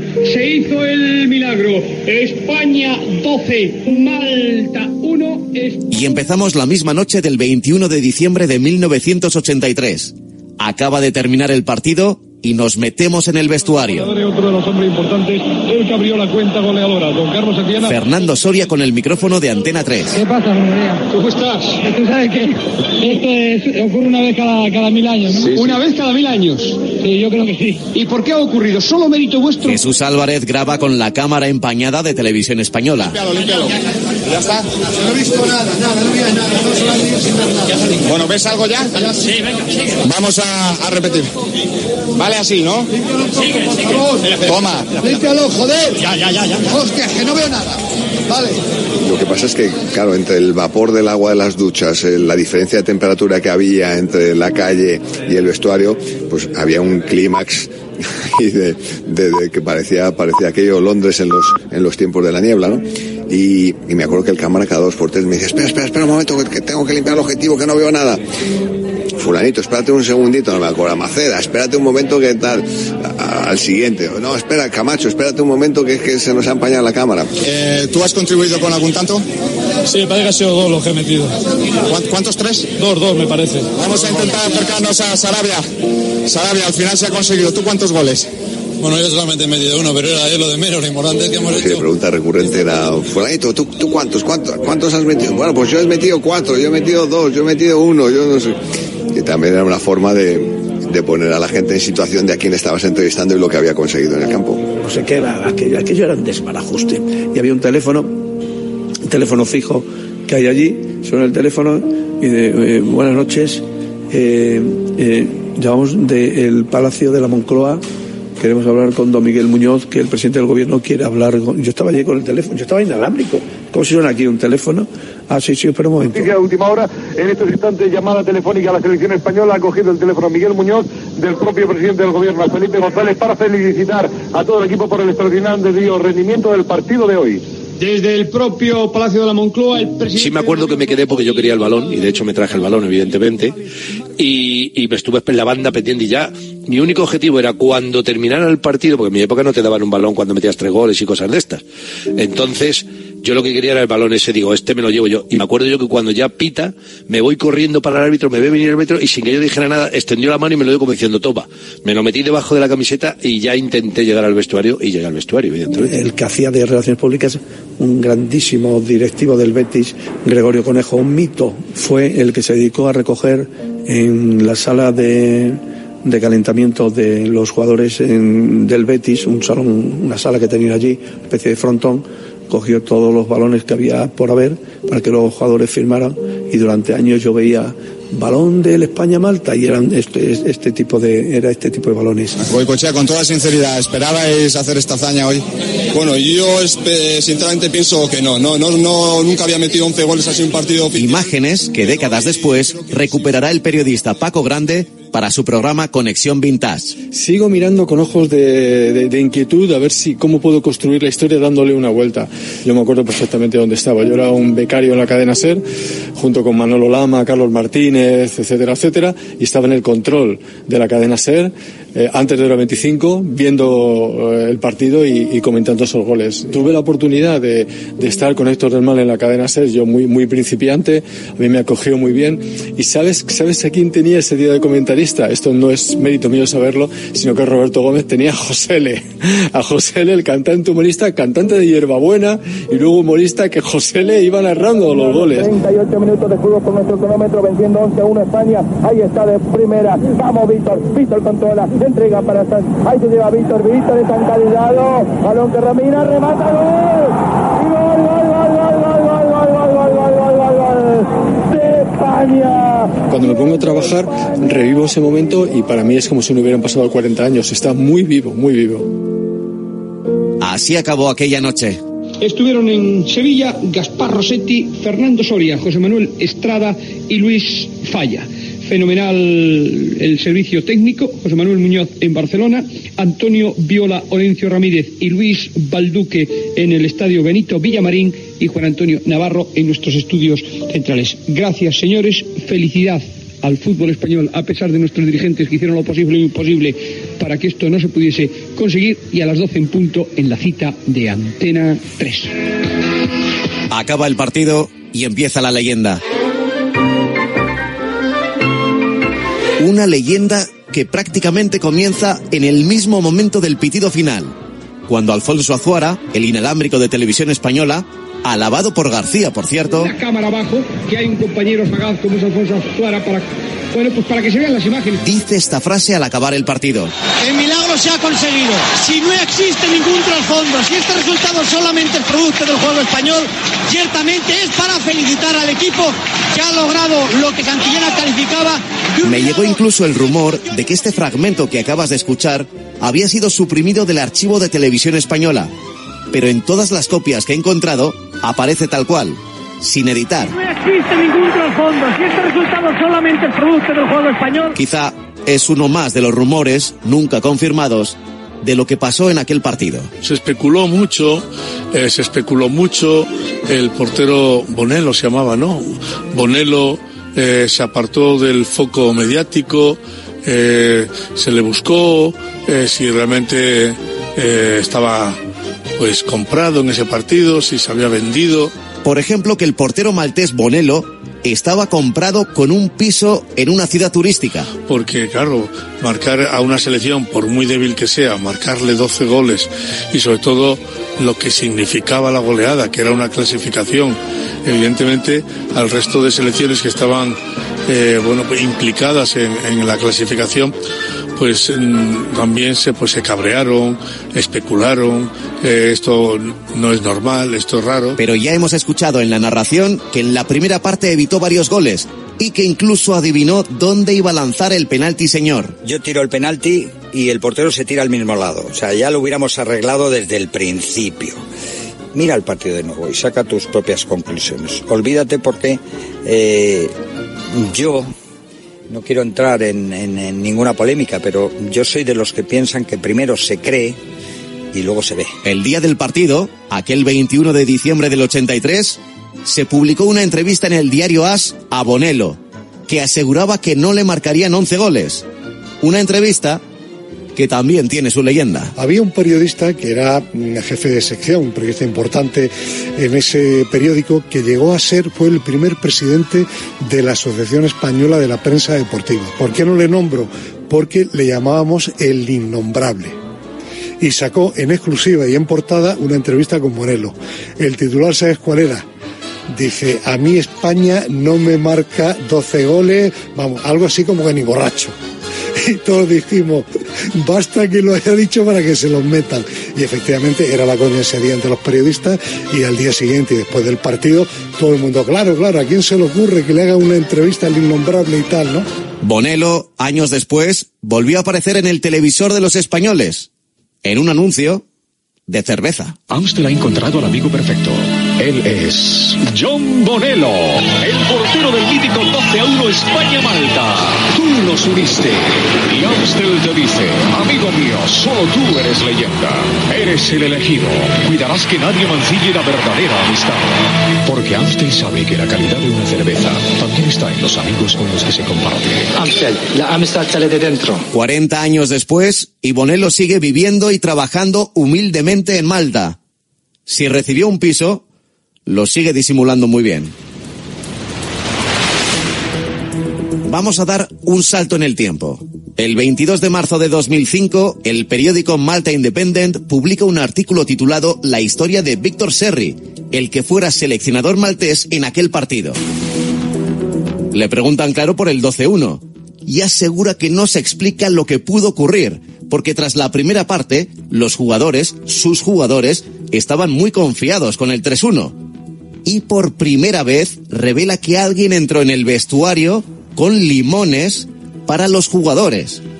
Y que viendo el rendimiento del segundo tiempo, no le extrañaría nada que hubiera algo raro en aquellos limones. Más de 10 años después de aquella entrevista, en 2018, el programa de Movistar Plus Fiebre Maldini quiso viajar por primera vez hasta Malta. Hasta entonces, y eso igual no dice demasiado del periodismo patrio, a nadie se le había ocurrido preguntar a los malteses.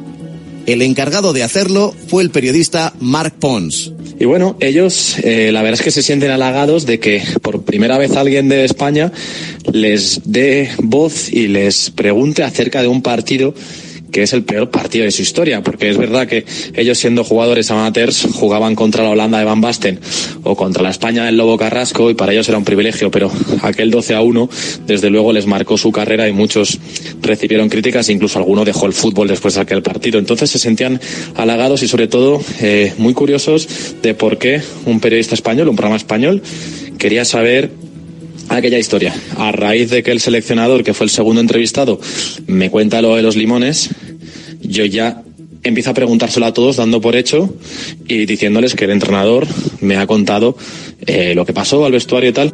I remember a small man came in dressed in white with a big tray and half lemon, half lemons. Textualmente acusan mucho tiempo después y de manera independiente a un señor vestido de blanco que fue el que le sirvió los limones. Y para mi sorpresa lo fuerte es que las historias eh, hechas individualmente empiezan a coincidir sobre el mismo aspecto. Yo desde luego mi primera sensación es bastante incrédula, pero a raíz de que varias personas te cuenten la misma historia años después, pues desde luego algo de credibilidad sí que les doy. Dicho así puede parecer una alucinación, pero ¿os acordáis de las imágenes rescatadas por Paco Grande del postpartido? Atención, atención las radios. Vais a tomar vais a tomar una copa de champán con los jugadores. Cuando Pablo Porta da su discurso e invita a los periodistas a champán, Una copa de champán a todos los representantes de las radios, aquí presentes. ahí aparece con las botellas un señor camarero con una chaqueta blanca. Para los jugadores españoles, esta acusación no tiene ningún sentido, claro. Entra un tío en un vestuario de fútbol con una bandeja de limones y tú eres tan eh, eh, eres tan inocente que te coges una- el limón y te lo comes. Que es que el limón es sangre, el limón no te refresca, el limón todo lo contrario, ¿no? Si es agua con limón, dices tú, vale, pero un limón, no, no, entra en la cabeza ni el caso de la manteca. Yo ya lo he contado últimamente, pues ya se puede contar, ya ha prescrito y todo el tema, ¿no? Yo tengo un limonero aquí en mi casa y entonces yo del limonero ese cogí limones, los partí por la mitad, le inyecté de todo, los dormí a todos los malteses y los di en el descanso. Entonces por eso, por eso pudimos ganar el partido, porque les metimos droga en el descanso. Ahora mismo, tantos años después, no se puede comprobar qué pasó realmente con aquellos limones. ¿Existieron? Puede que sí. Parece raro que se lo inventaran varios jugadores y además años después. ¿Pero estaban envenenados? ¿O solo fue una sensación que tuvieron después de perder el encuentro? pero especialmente lo que más me llamó la atención y lo que más polémico fue eh, dos de los futbolistas de la, selección maltesa, tanto Silvio de Manuele como Rae Farrugia, eh, dijeron haber visto a los españoles consumir esteroides y algunas sustancias prohibidas que no especificaron. A mí eso me cuesta más creerlo, sinceramente. Recordemos que Malta se presentó solo con 15 jugadores en Sevilla. Contando con el portero suplente y algunos tocados, pudieron hacer un solo cambio. Con un césped mojado, la segunda parte a estos jugadores amateurs se les hizo físicamente eterna. Siempre se recuerda que Holanda les había marcado cinco goles unos días antes, pero Eire, en noviembre, el mes anterior, ya les había ganado 8-0. Y sin limones. Sí, Malta hizo la gira de dos partidos muy duros en Holanda y en España, con 15 jugadores y, ojo, 8 directivos. Algunos no cabían ni en el palco. Y ha habido un espabilado federativo maltés que le ha quitado el sitio y ha relegado a don Eugenio Montes a la segunda fila. En fin, aquí está el presidente del Sevilla. Hoy no cuenta Bueno, ni, eso hoy no cuenta ni igual. primera, efectivamente, don Eugenio. igual, está en primera, en segunda. Hoy no cuenta. Porque quizá la clave de aquel partido no estuvo en los jugadores y sí en la federación. Pero lamentablemente de aquella federación española encabezada por Pablo Porta como presidente y Agustín Domínguez como secretario general, no quedan demasiados testigos. Pero pude encontrar a uno, una fuente directa de aquella federación que quiso hablarme del 12-1, pero sin revelar su nombre. Por eso, la voz que vas a escuchar está distorsionada. en la federación en eje donde uno tiene mucho que mucho que ver pero son cosas pues, que no se pueden contar a ver si soy capaz de explicártelo sin decir más de lo que tengo que decir que, que, que- que todo el mundo habló y que en el descanso pasó ¿qué pasó? asegura que la federación tenía un plan, pero en ningún momento me habla de un plan ilegal o de un movimiento de dinero. Me asegura, y esto es lo importante, que el partido no estaba comprado. ¿Se compró el partido? Yo estoy seguro que no. Estoy absolutamente seguro. Ahora, Malta no se jugaba nada. Malta eh, iba, estaba contenta de que ganara España. Es la primera vez que veo jugadores de Malta metidos en el equipo del contrario. Los jugadores que están ahora felicitando, algunos jugadores malteses que han entrado también al vestuario de la selección española a intercambiar, que les den todo el corresponda- correspondiente camiseta, es ahora Gordillo al que le está felicitando un compañero Werry. ¿Es porque estaban comprados? No. Si hubieran estado comprados no lo hubieran hecho. Porque aquí, si a ti te compran, tú no coges y, y, y- vas tan descaradamente para que alguien te pille. Todo esto te demuestra que no estaban comprados. Dicen, no, estaba comprado el, el portero. No, No, las cosas en la alta política del fútbol no funcionan así. Son mucho más sutiles. Ahora, ¿estaban encantados con la Federación Española? Sí. ¿Estaban encantados de cómo les trataron? Sí. ¿Sabían que la Federación les iba a ayudar eh, que les ayudó mucho la Federación políticamente después? También. Se había hecho un plan. Ese plan global, por ejemplo, consistía, entre otras cosas, en aplazar una jornada entera de liga para tener más días de descanso. Que tuviéramos ese fin de semana de descanso, ellos jugaban el domingo contra Holanda y luego el miércoles contra nosotros.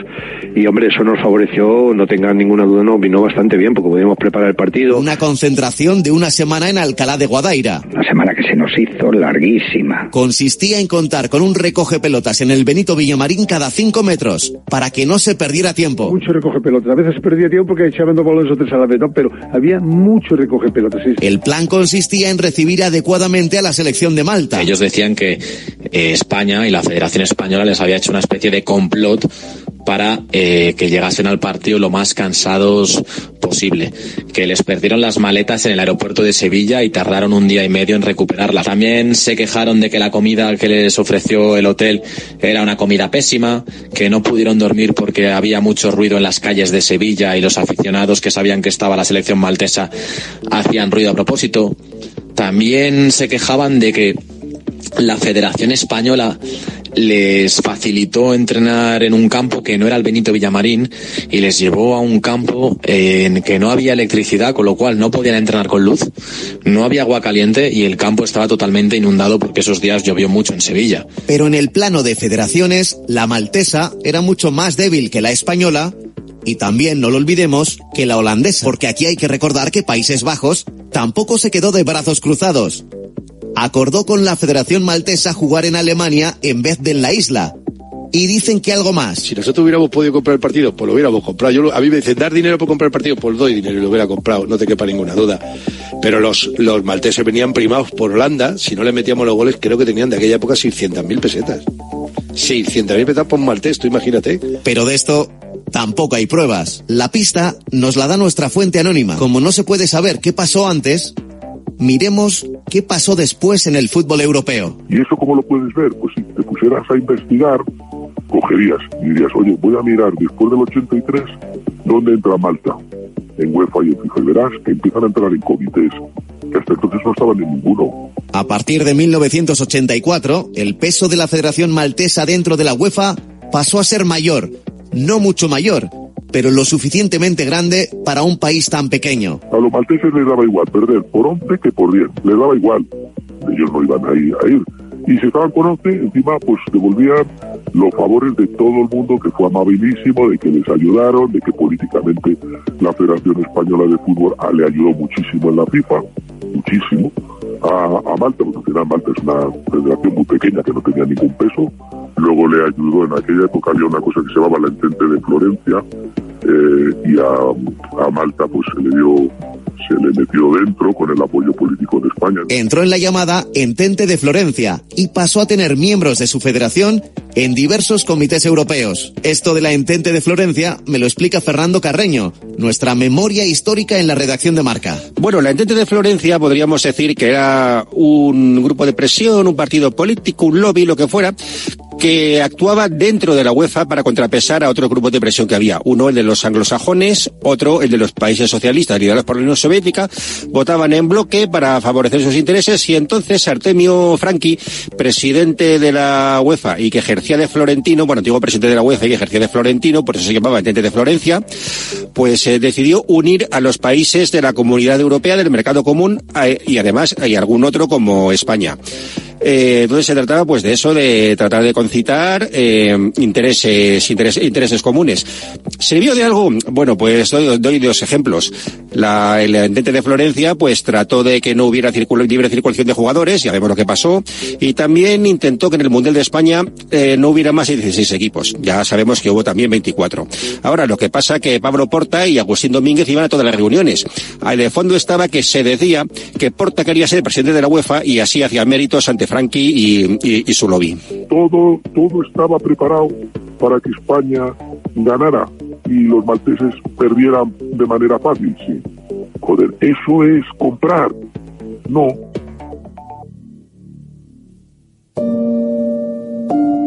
¿Fue este movimiento federativo la razón por la que España ganó por 11 goles. Fueron quizá los limones o los recogepelotas del Villamarín, el descanso liguero quizá o la concentración de Alcalá de Guadaira. Fue el vídeo del Holanda-Malta que les hizo llegar segundo Vinuesa de Televisión Española. Fue la fe y los gritos de Poli Rincón o quizá el zapatazo de señor. Individualmente, seguro que ninguna de estas cosas consigue marcar 12 goles.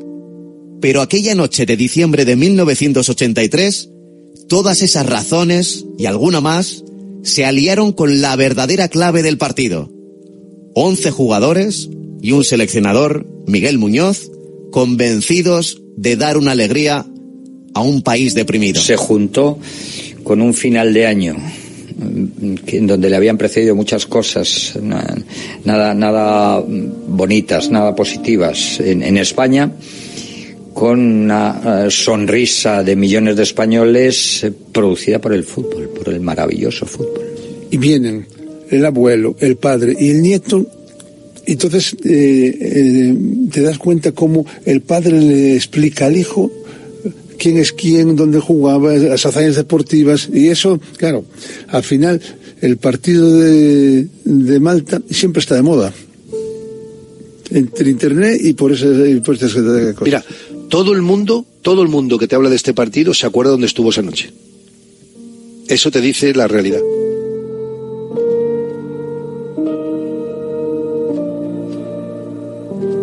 Y ahora vamos a volver a empezar. Literalmente. Volve a empezar. Estaba cantado. Esta vez estaba seguro. Me sorprendió cuando hablé con él que José Luis Garci no diera demasiada importancia a aquel 12-1. Un hombre que cambiaría su Oscar por ganar un mundial de fútbol. Cambiaría por ser campeón del mundo. No por marcar un gol, por haber ganado un mundial de fútbol con el equipo. Sin ninguna duda, vamos. Prueba de ello que ya va a ir muchos más Oscars en España, que empieza a ser que estos no tengan que son tantos los que han ganado un mundial, ¿no? Debe ser algo increíble. Para Garci y para muchos, 40 años después, el 12-1 sigue siendo simplemente una voz. A mí el recuerdo más que del partido, las elecciones, José Ángel, que por primera vez en su vida soltó un grito, un gallo, "Ah, da, da, da, señor, ah", y luego nada, yo hablé con él luego por teléfono a las doce y media, a la una, en el hotel y joder, vaya, vaya, qué bien, oye, además esto que has hecho ha sido fenomenal, has demostrado, coño, fe y pasión y entusiasmo y está muy bien que se te haya pegado el, el gallo aquel, ¿no? Sí, ese gallo pasó la historia. ¡Oh, oh, mi señor! fue tremendo, ¿no? Fue, fue tremendo. Nada, además, José de la Casa, que es un hombre entrañable. eh, eh, desgraciadamente tiene un, un problema de salud, ¿no? De Parkinson, se puede decir, porque no hay un problema. Y bueno, yo he estado además con él muchas veces, he estado en su pueblo comiendo con él, además, ¿sabes? Allí en Toledo. Son pequeños detalles, pero que te traigan el partido de Holanda nos sirvió de mucho, nos sirvió de mucho ese partido, ¿sabes? Y que te traigan con ese cariño y que nos trate, que nos haya tratado con ese cariño y respeto, y tengo unas ganas tremendas de darle un, un- gran abrazo. Yo creo que el mejor e- ejemplo es José Ángel de la Casa, un hombre que tenía una fama de no haber perdido nunca, ni haberse salido del sitio, haber estado siempre como era él, y le salió todos los sentimientos de la manera que cantó el gol y cómo hizo ese gallo, ¿te acuerdas? Famoso y todo el tema ese, porque mejor expresión no puede haber, no te lo puedo explicar de mejor manera. Puede decir, hombre, pero ¿cuántas veces te habrán preguntado? Sí, las que hagan falta. ¿Por qué? Porque forme parte de una selección y con un gol que hizo sonreír a millones de españoles. ¿Te parece poco eso? Es- Es un placer ser recordado y seguir en la memoria colectiva como partícipe de una gesta asociada a un gallo no habitual de un enorme periodista televisivo como es José Ángel de la Casa. Los nervios, señores, importantísimos. señor. Señor y Víctor, Víctor, ha caído, señor, señor, gol, gol de señor.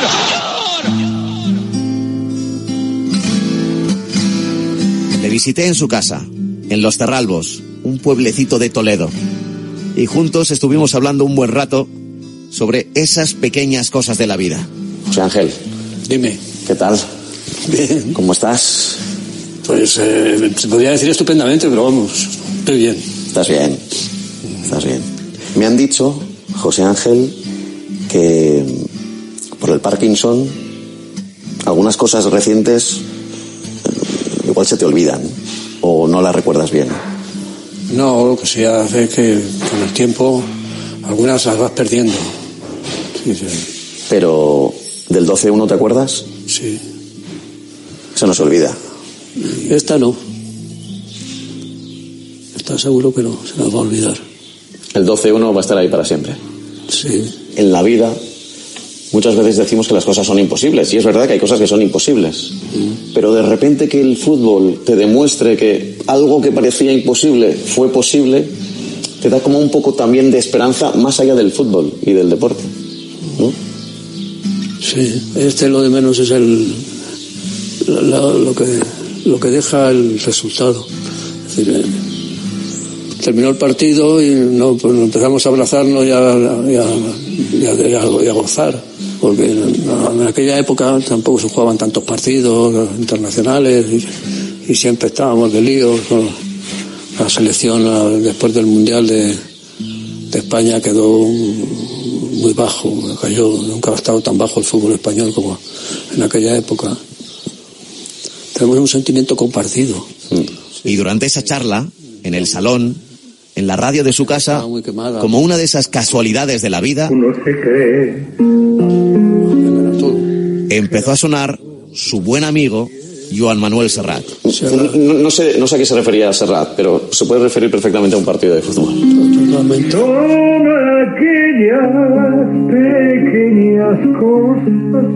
Lo, lo más, lo más importante para mí es ver que todavía 40 años después, todavía la gente lo recuerde como un- algo, algo con mucho cariño.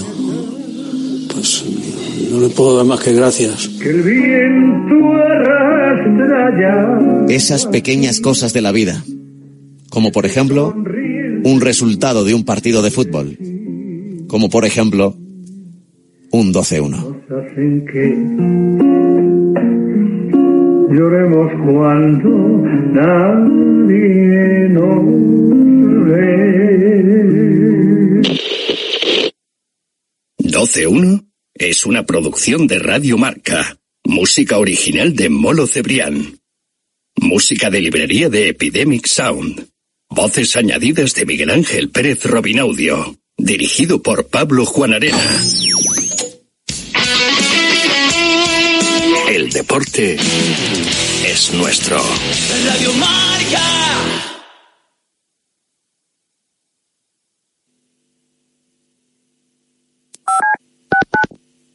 Todo el análisis en la pizarra de Quintana de lunes a viernes de 4 a 7. La pizarra de Quintana. Sintoniza tu pasión con las voces del deporte. Monse, cáncer de mama, 45 años. Escúchame, cáncer. Me has cambiado la vida dos veces. La primera me pillaste desprevenida. Pero uno aprende, ¿sabes? A resistir, a plantarte cara. No has acabado conmigo. Ahora me has hecho más fuerte. Valorar más las pequeñas cosas. He vuelto a sonreír y confiar en la investigación. En CRIS contra el cáncer damos esperanza a miles de personas creando tratamientos innovadores para que su vida no pare. CRIS contra el cáncer. Investigamos. Ganamos. Es mi cuarto. Es mi colega. Es mi dinero. Es mi móvil. Es mi play. Es mi amiga. Es mi elección. Es mi historia. Es mi movida. Es mi mundo. Es mi futuro. Es mi vida. La adolescencia de tus hijos te pondrá a prueba. Descubre cómo disfrutarla. Entra en fat.es. ¡Es la nueva campeona del mundo! Para llegar a lo más alto hay que entrenar muchas horas, pero sobre todo hay que contar con el apoyo necesario. En el mundo hay 100 millones de niñas que tienen el poder de aprender, decidir, liderar y prosperar en su vida. ¿Quieres ayudar a una niña a que sea una futura campeona? Manda un SMS con la palabra plan al 28022 y colabora con Plan Internacional para que nazca una campeona. Reescribe su futuro, porque el deporte también es cosa de niñas.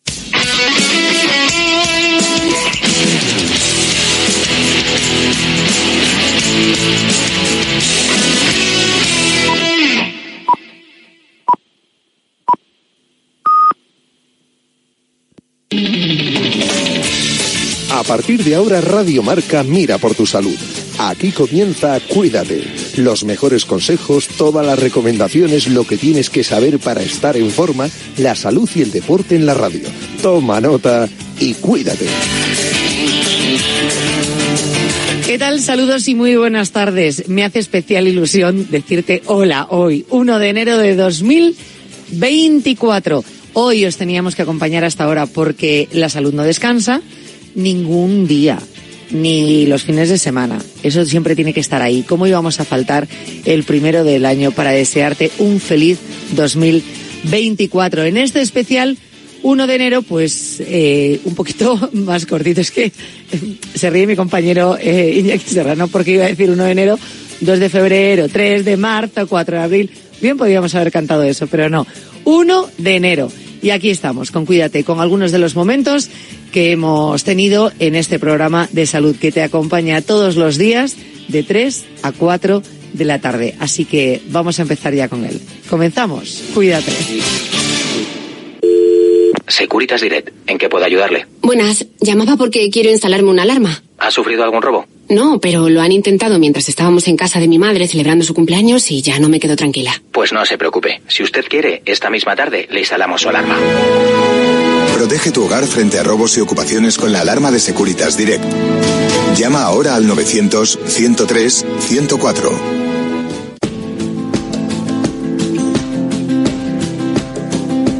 It's 4 a.m. I can't turn my head Cuídate. Yanela Clavo. Turns out people lie. They said just snap your fingers. As if it was really that easy for me to get over you. I just need time. Snapping one, Bueno, abrimos la semana con libro. Esta semana doble dosis de libro. Si es que aparte llega ya la Navidad, viene Papá Noel, vienen los Reyes Magos y a veces hay que soplarle un poquito eh, ese título, ese libro que queremos. Yo siempre os invito desde este programa a que si puede ser eh, un libro que tenga que ver con la salud, con el autocuidado, pues muchísimo mejor. Nos va a enriquecer un montón.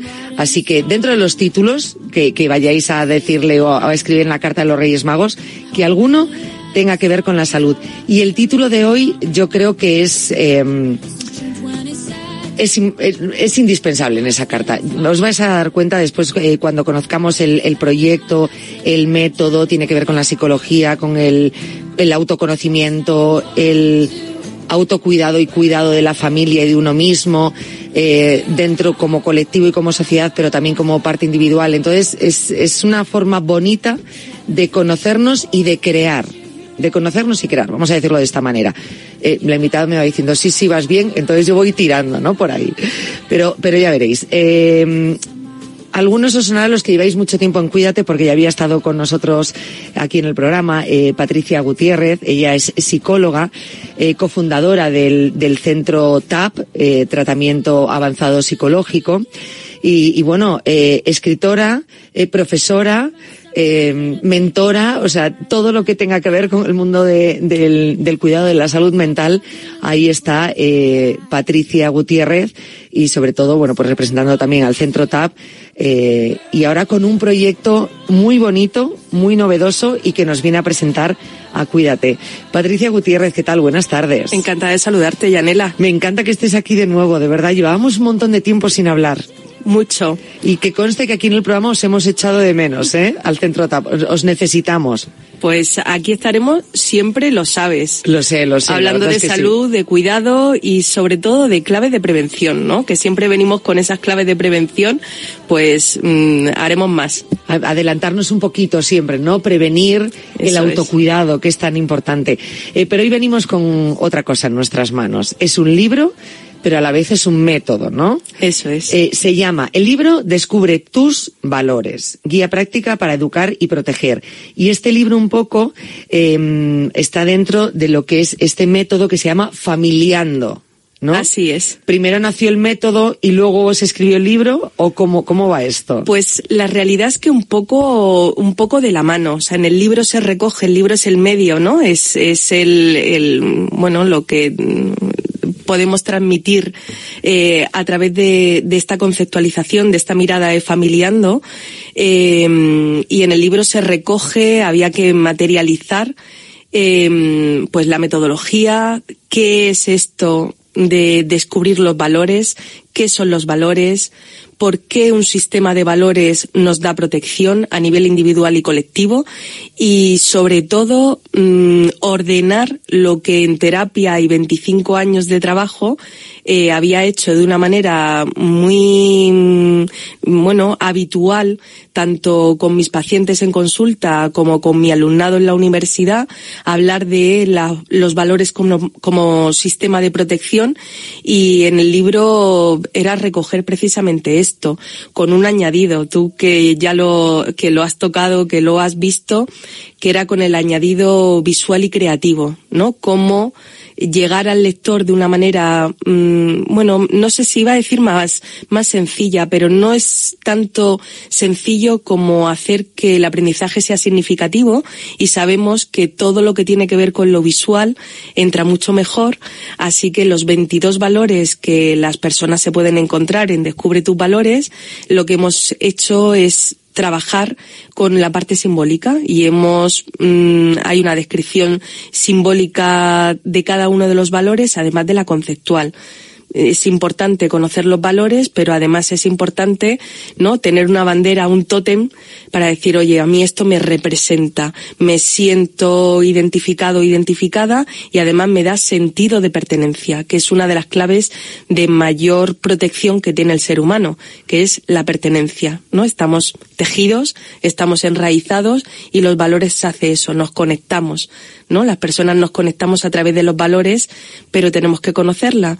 Así que si algo tiene como objetivo este Descubre tus valores o el proyecto Familiando es hacer consciente lo que todos tenemos y no conocemos. Es como, según me lo estás explicando, me, me estoy imaginando, ahora está muy, muy de moda la alimentación consciente. Pues esto es exactamente lo mismo, ser conscientes de lo que tenemos, de esos valores que tenemos, o incluso de los valores que nos gustaría tener, eh, que a lo mejor no, no, los tenemos tan arraigados, pero tendríamos que trabajar. Algunos son más eh, innatos y otros eh, más adquiridos. Eso es. Pero hacerlo de una que, manera consciente. Y que dentro de nuestro deseo, ¿no? El deseo, mmm, por ejemplo, ¿no? Vamos a empezar a, a aterrizar ideas. Yo quiero ser una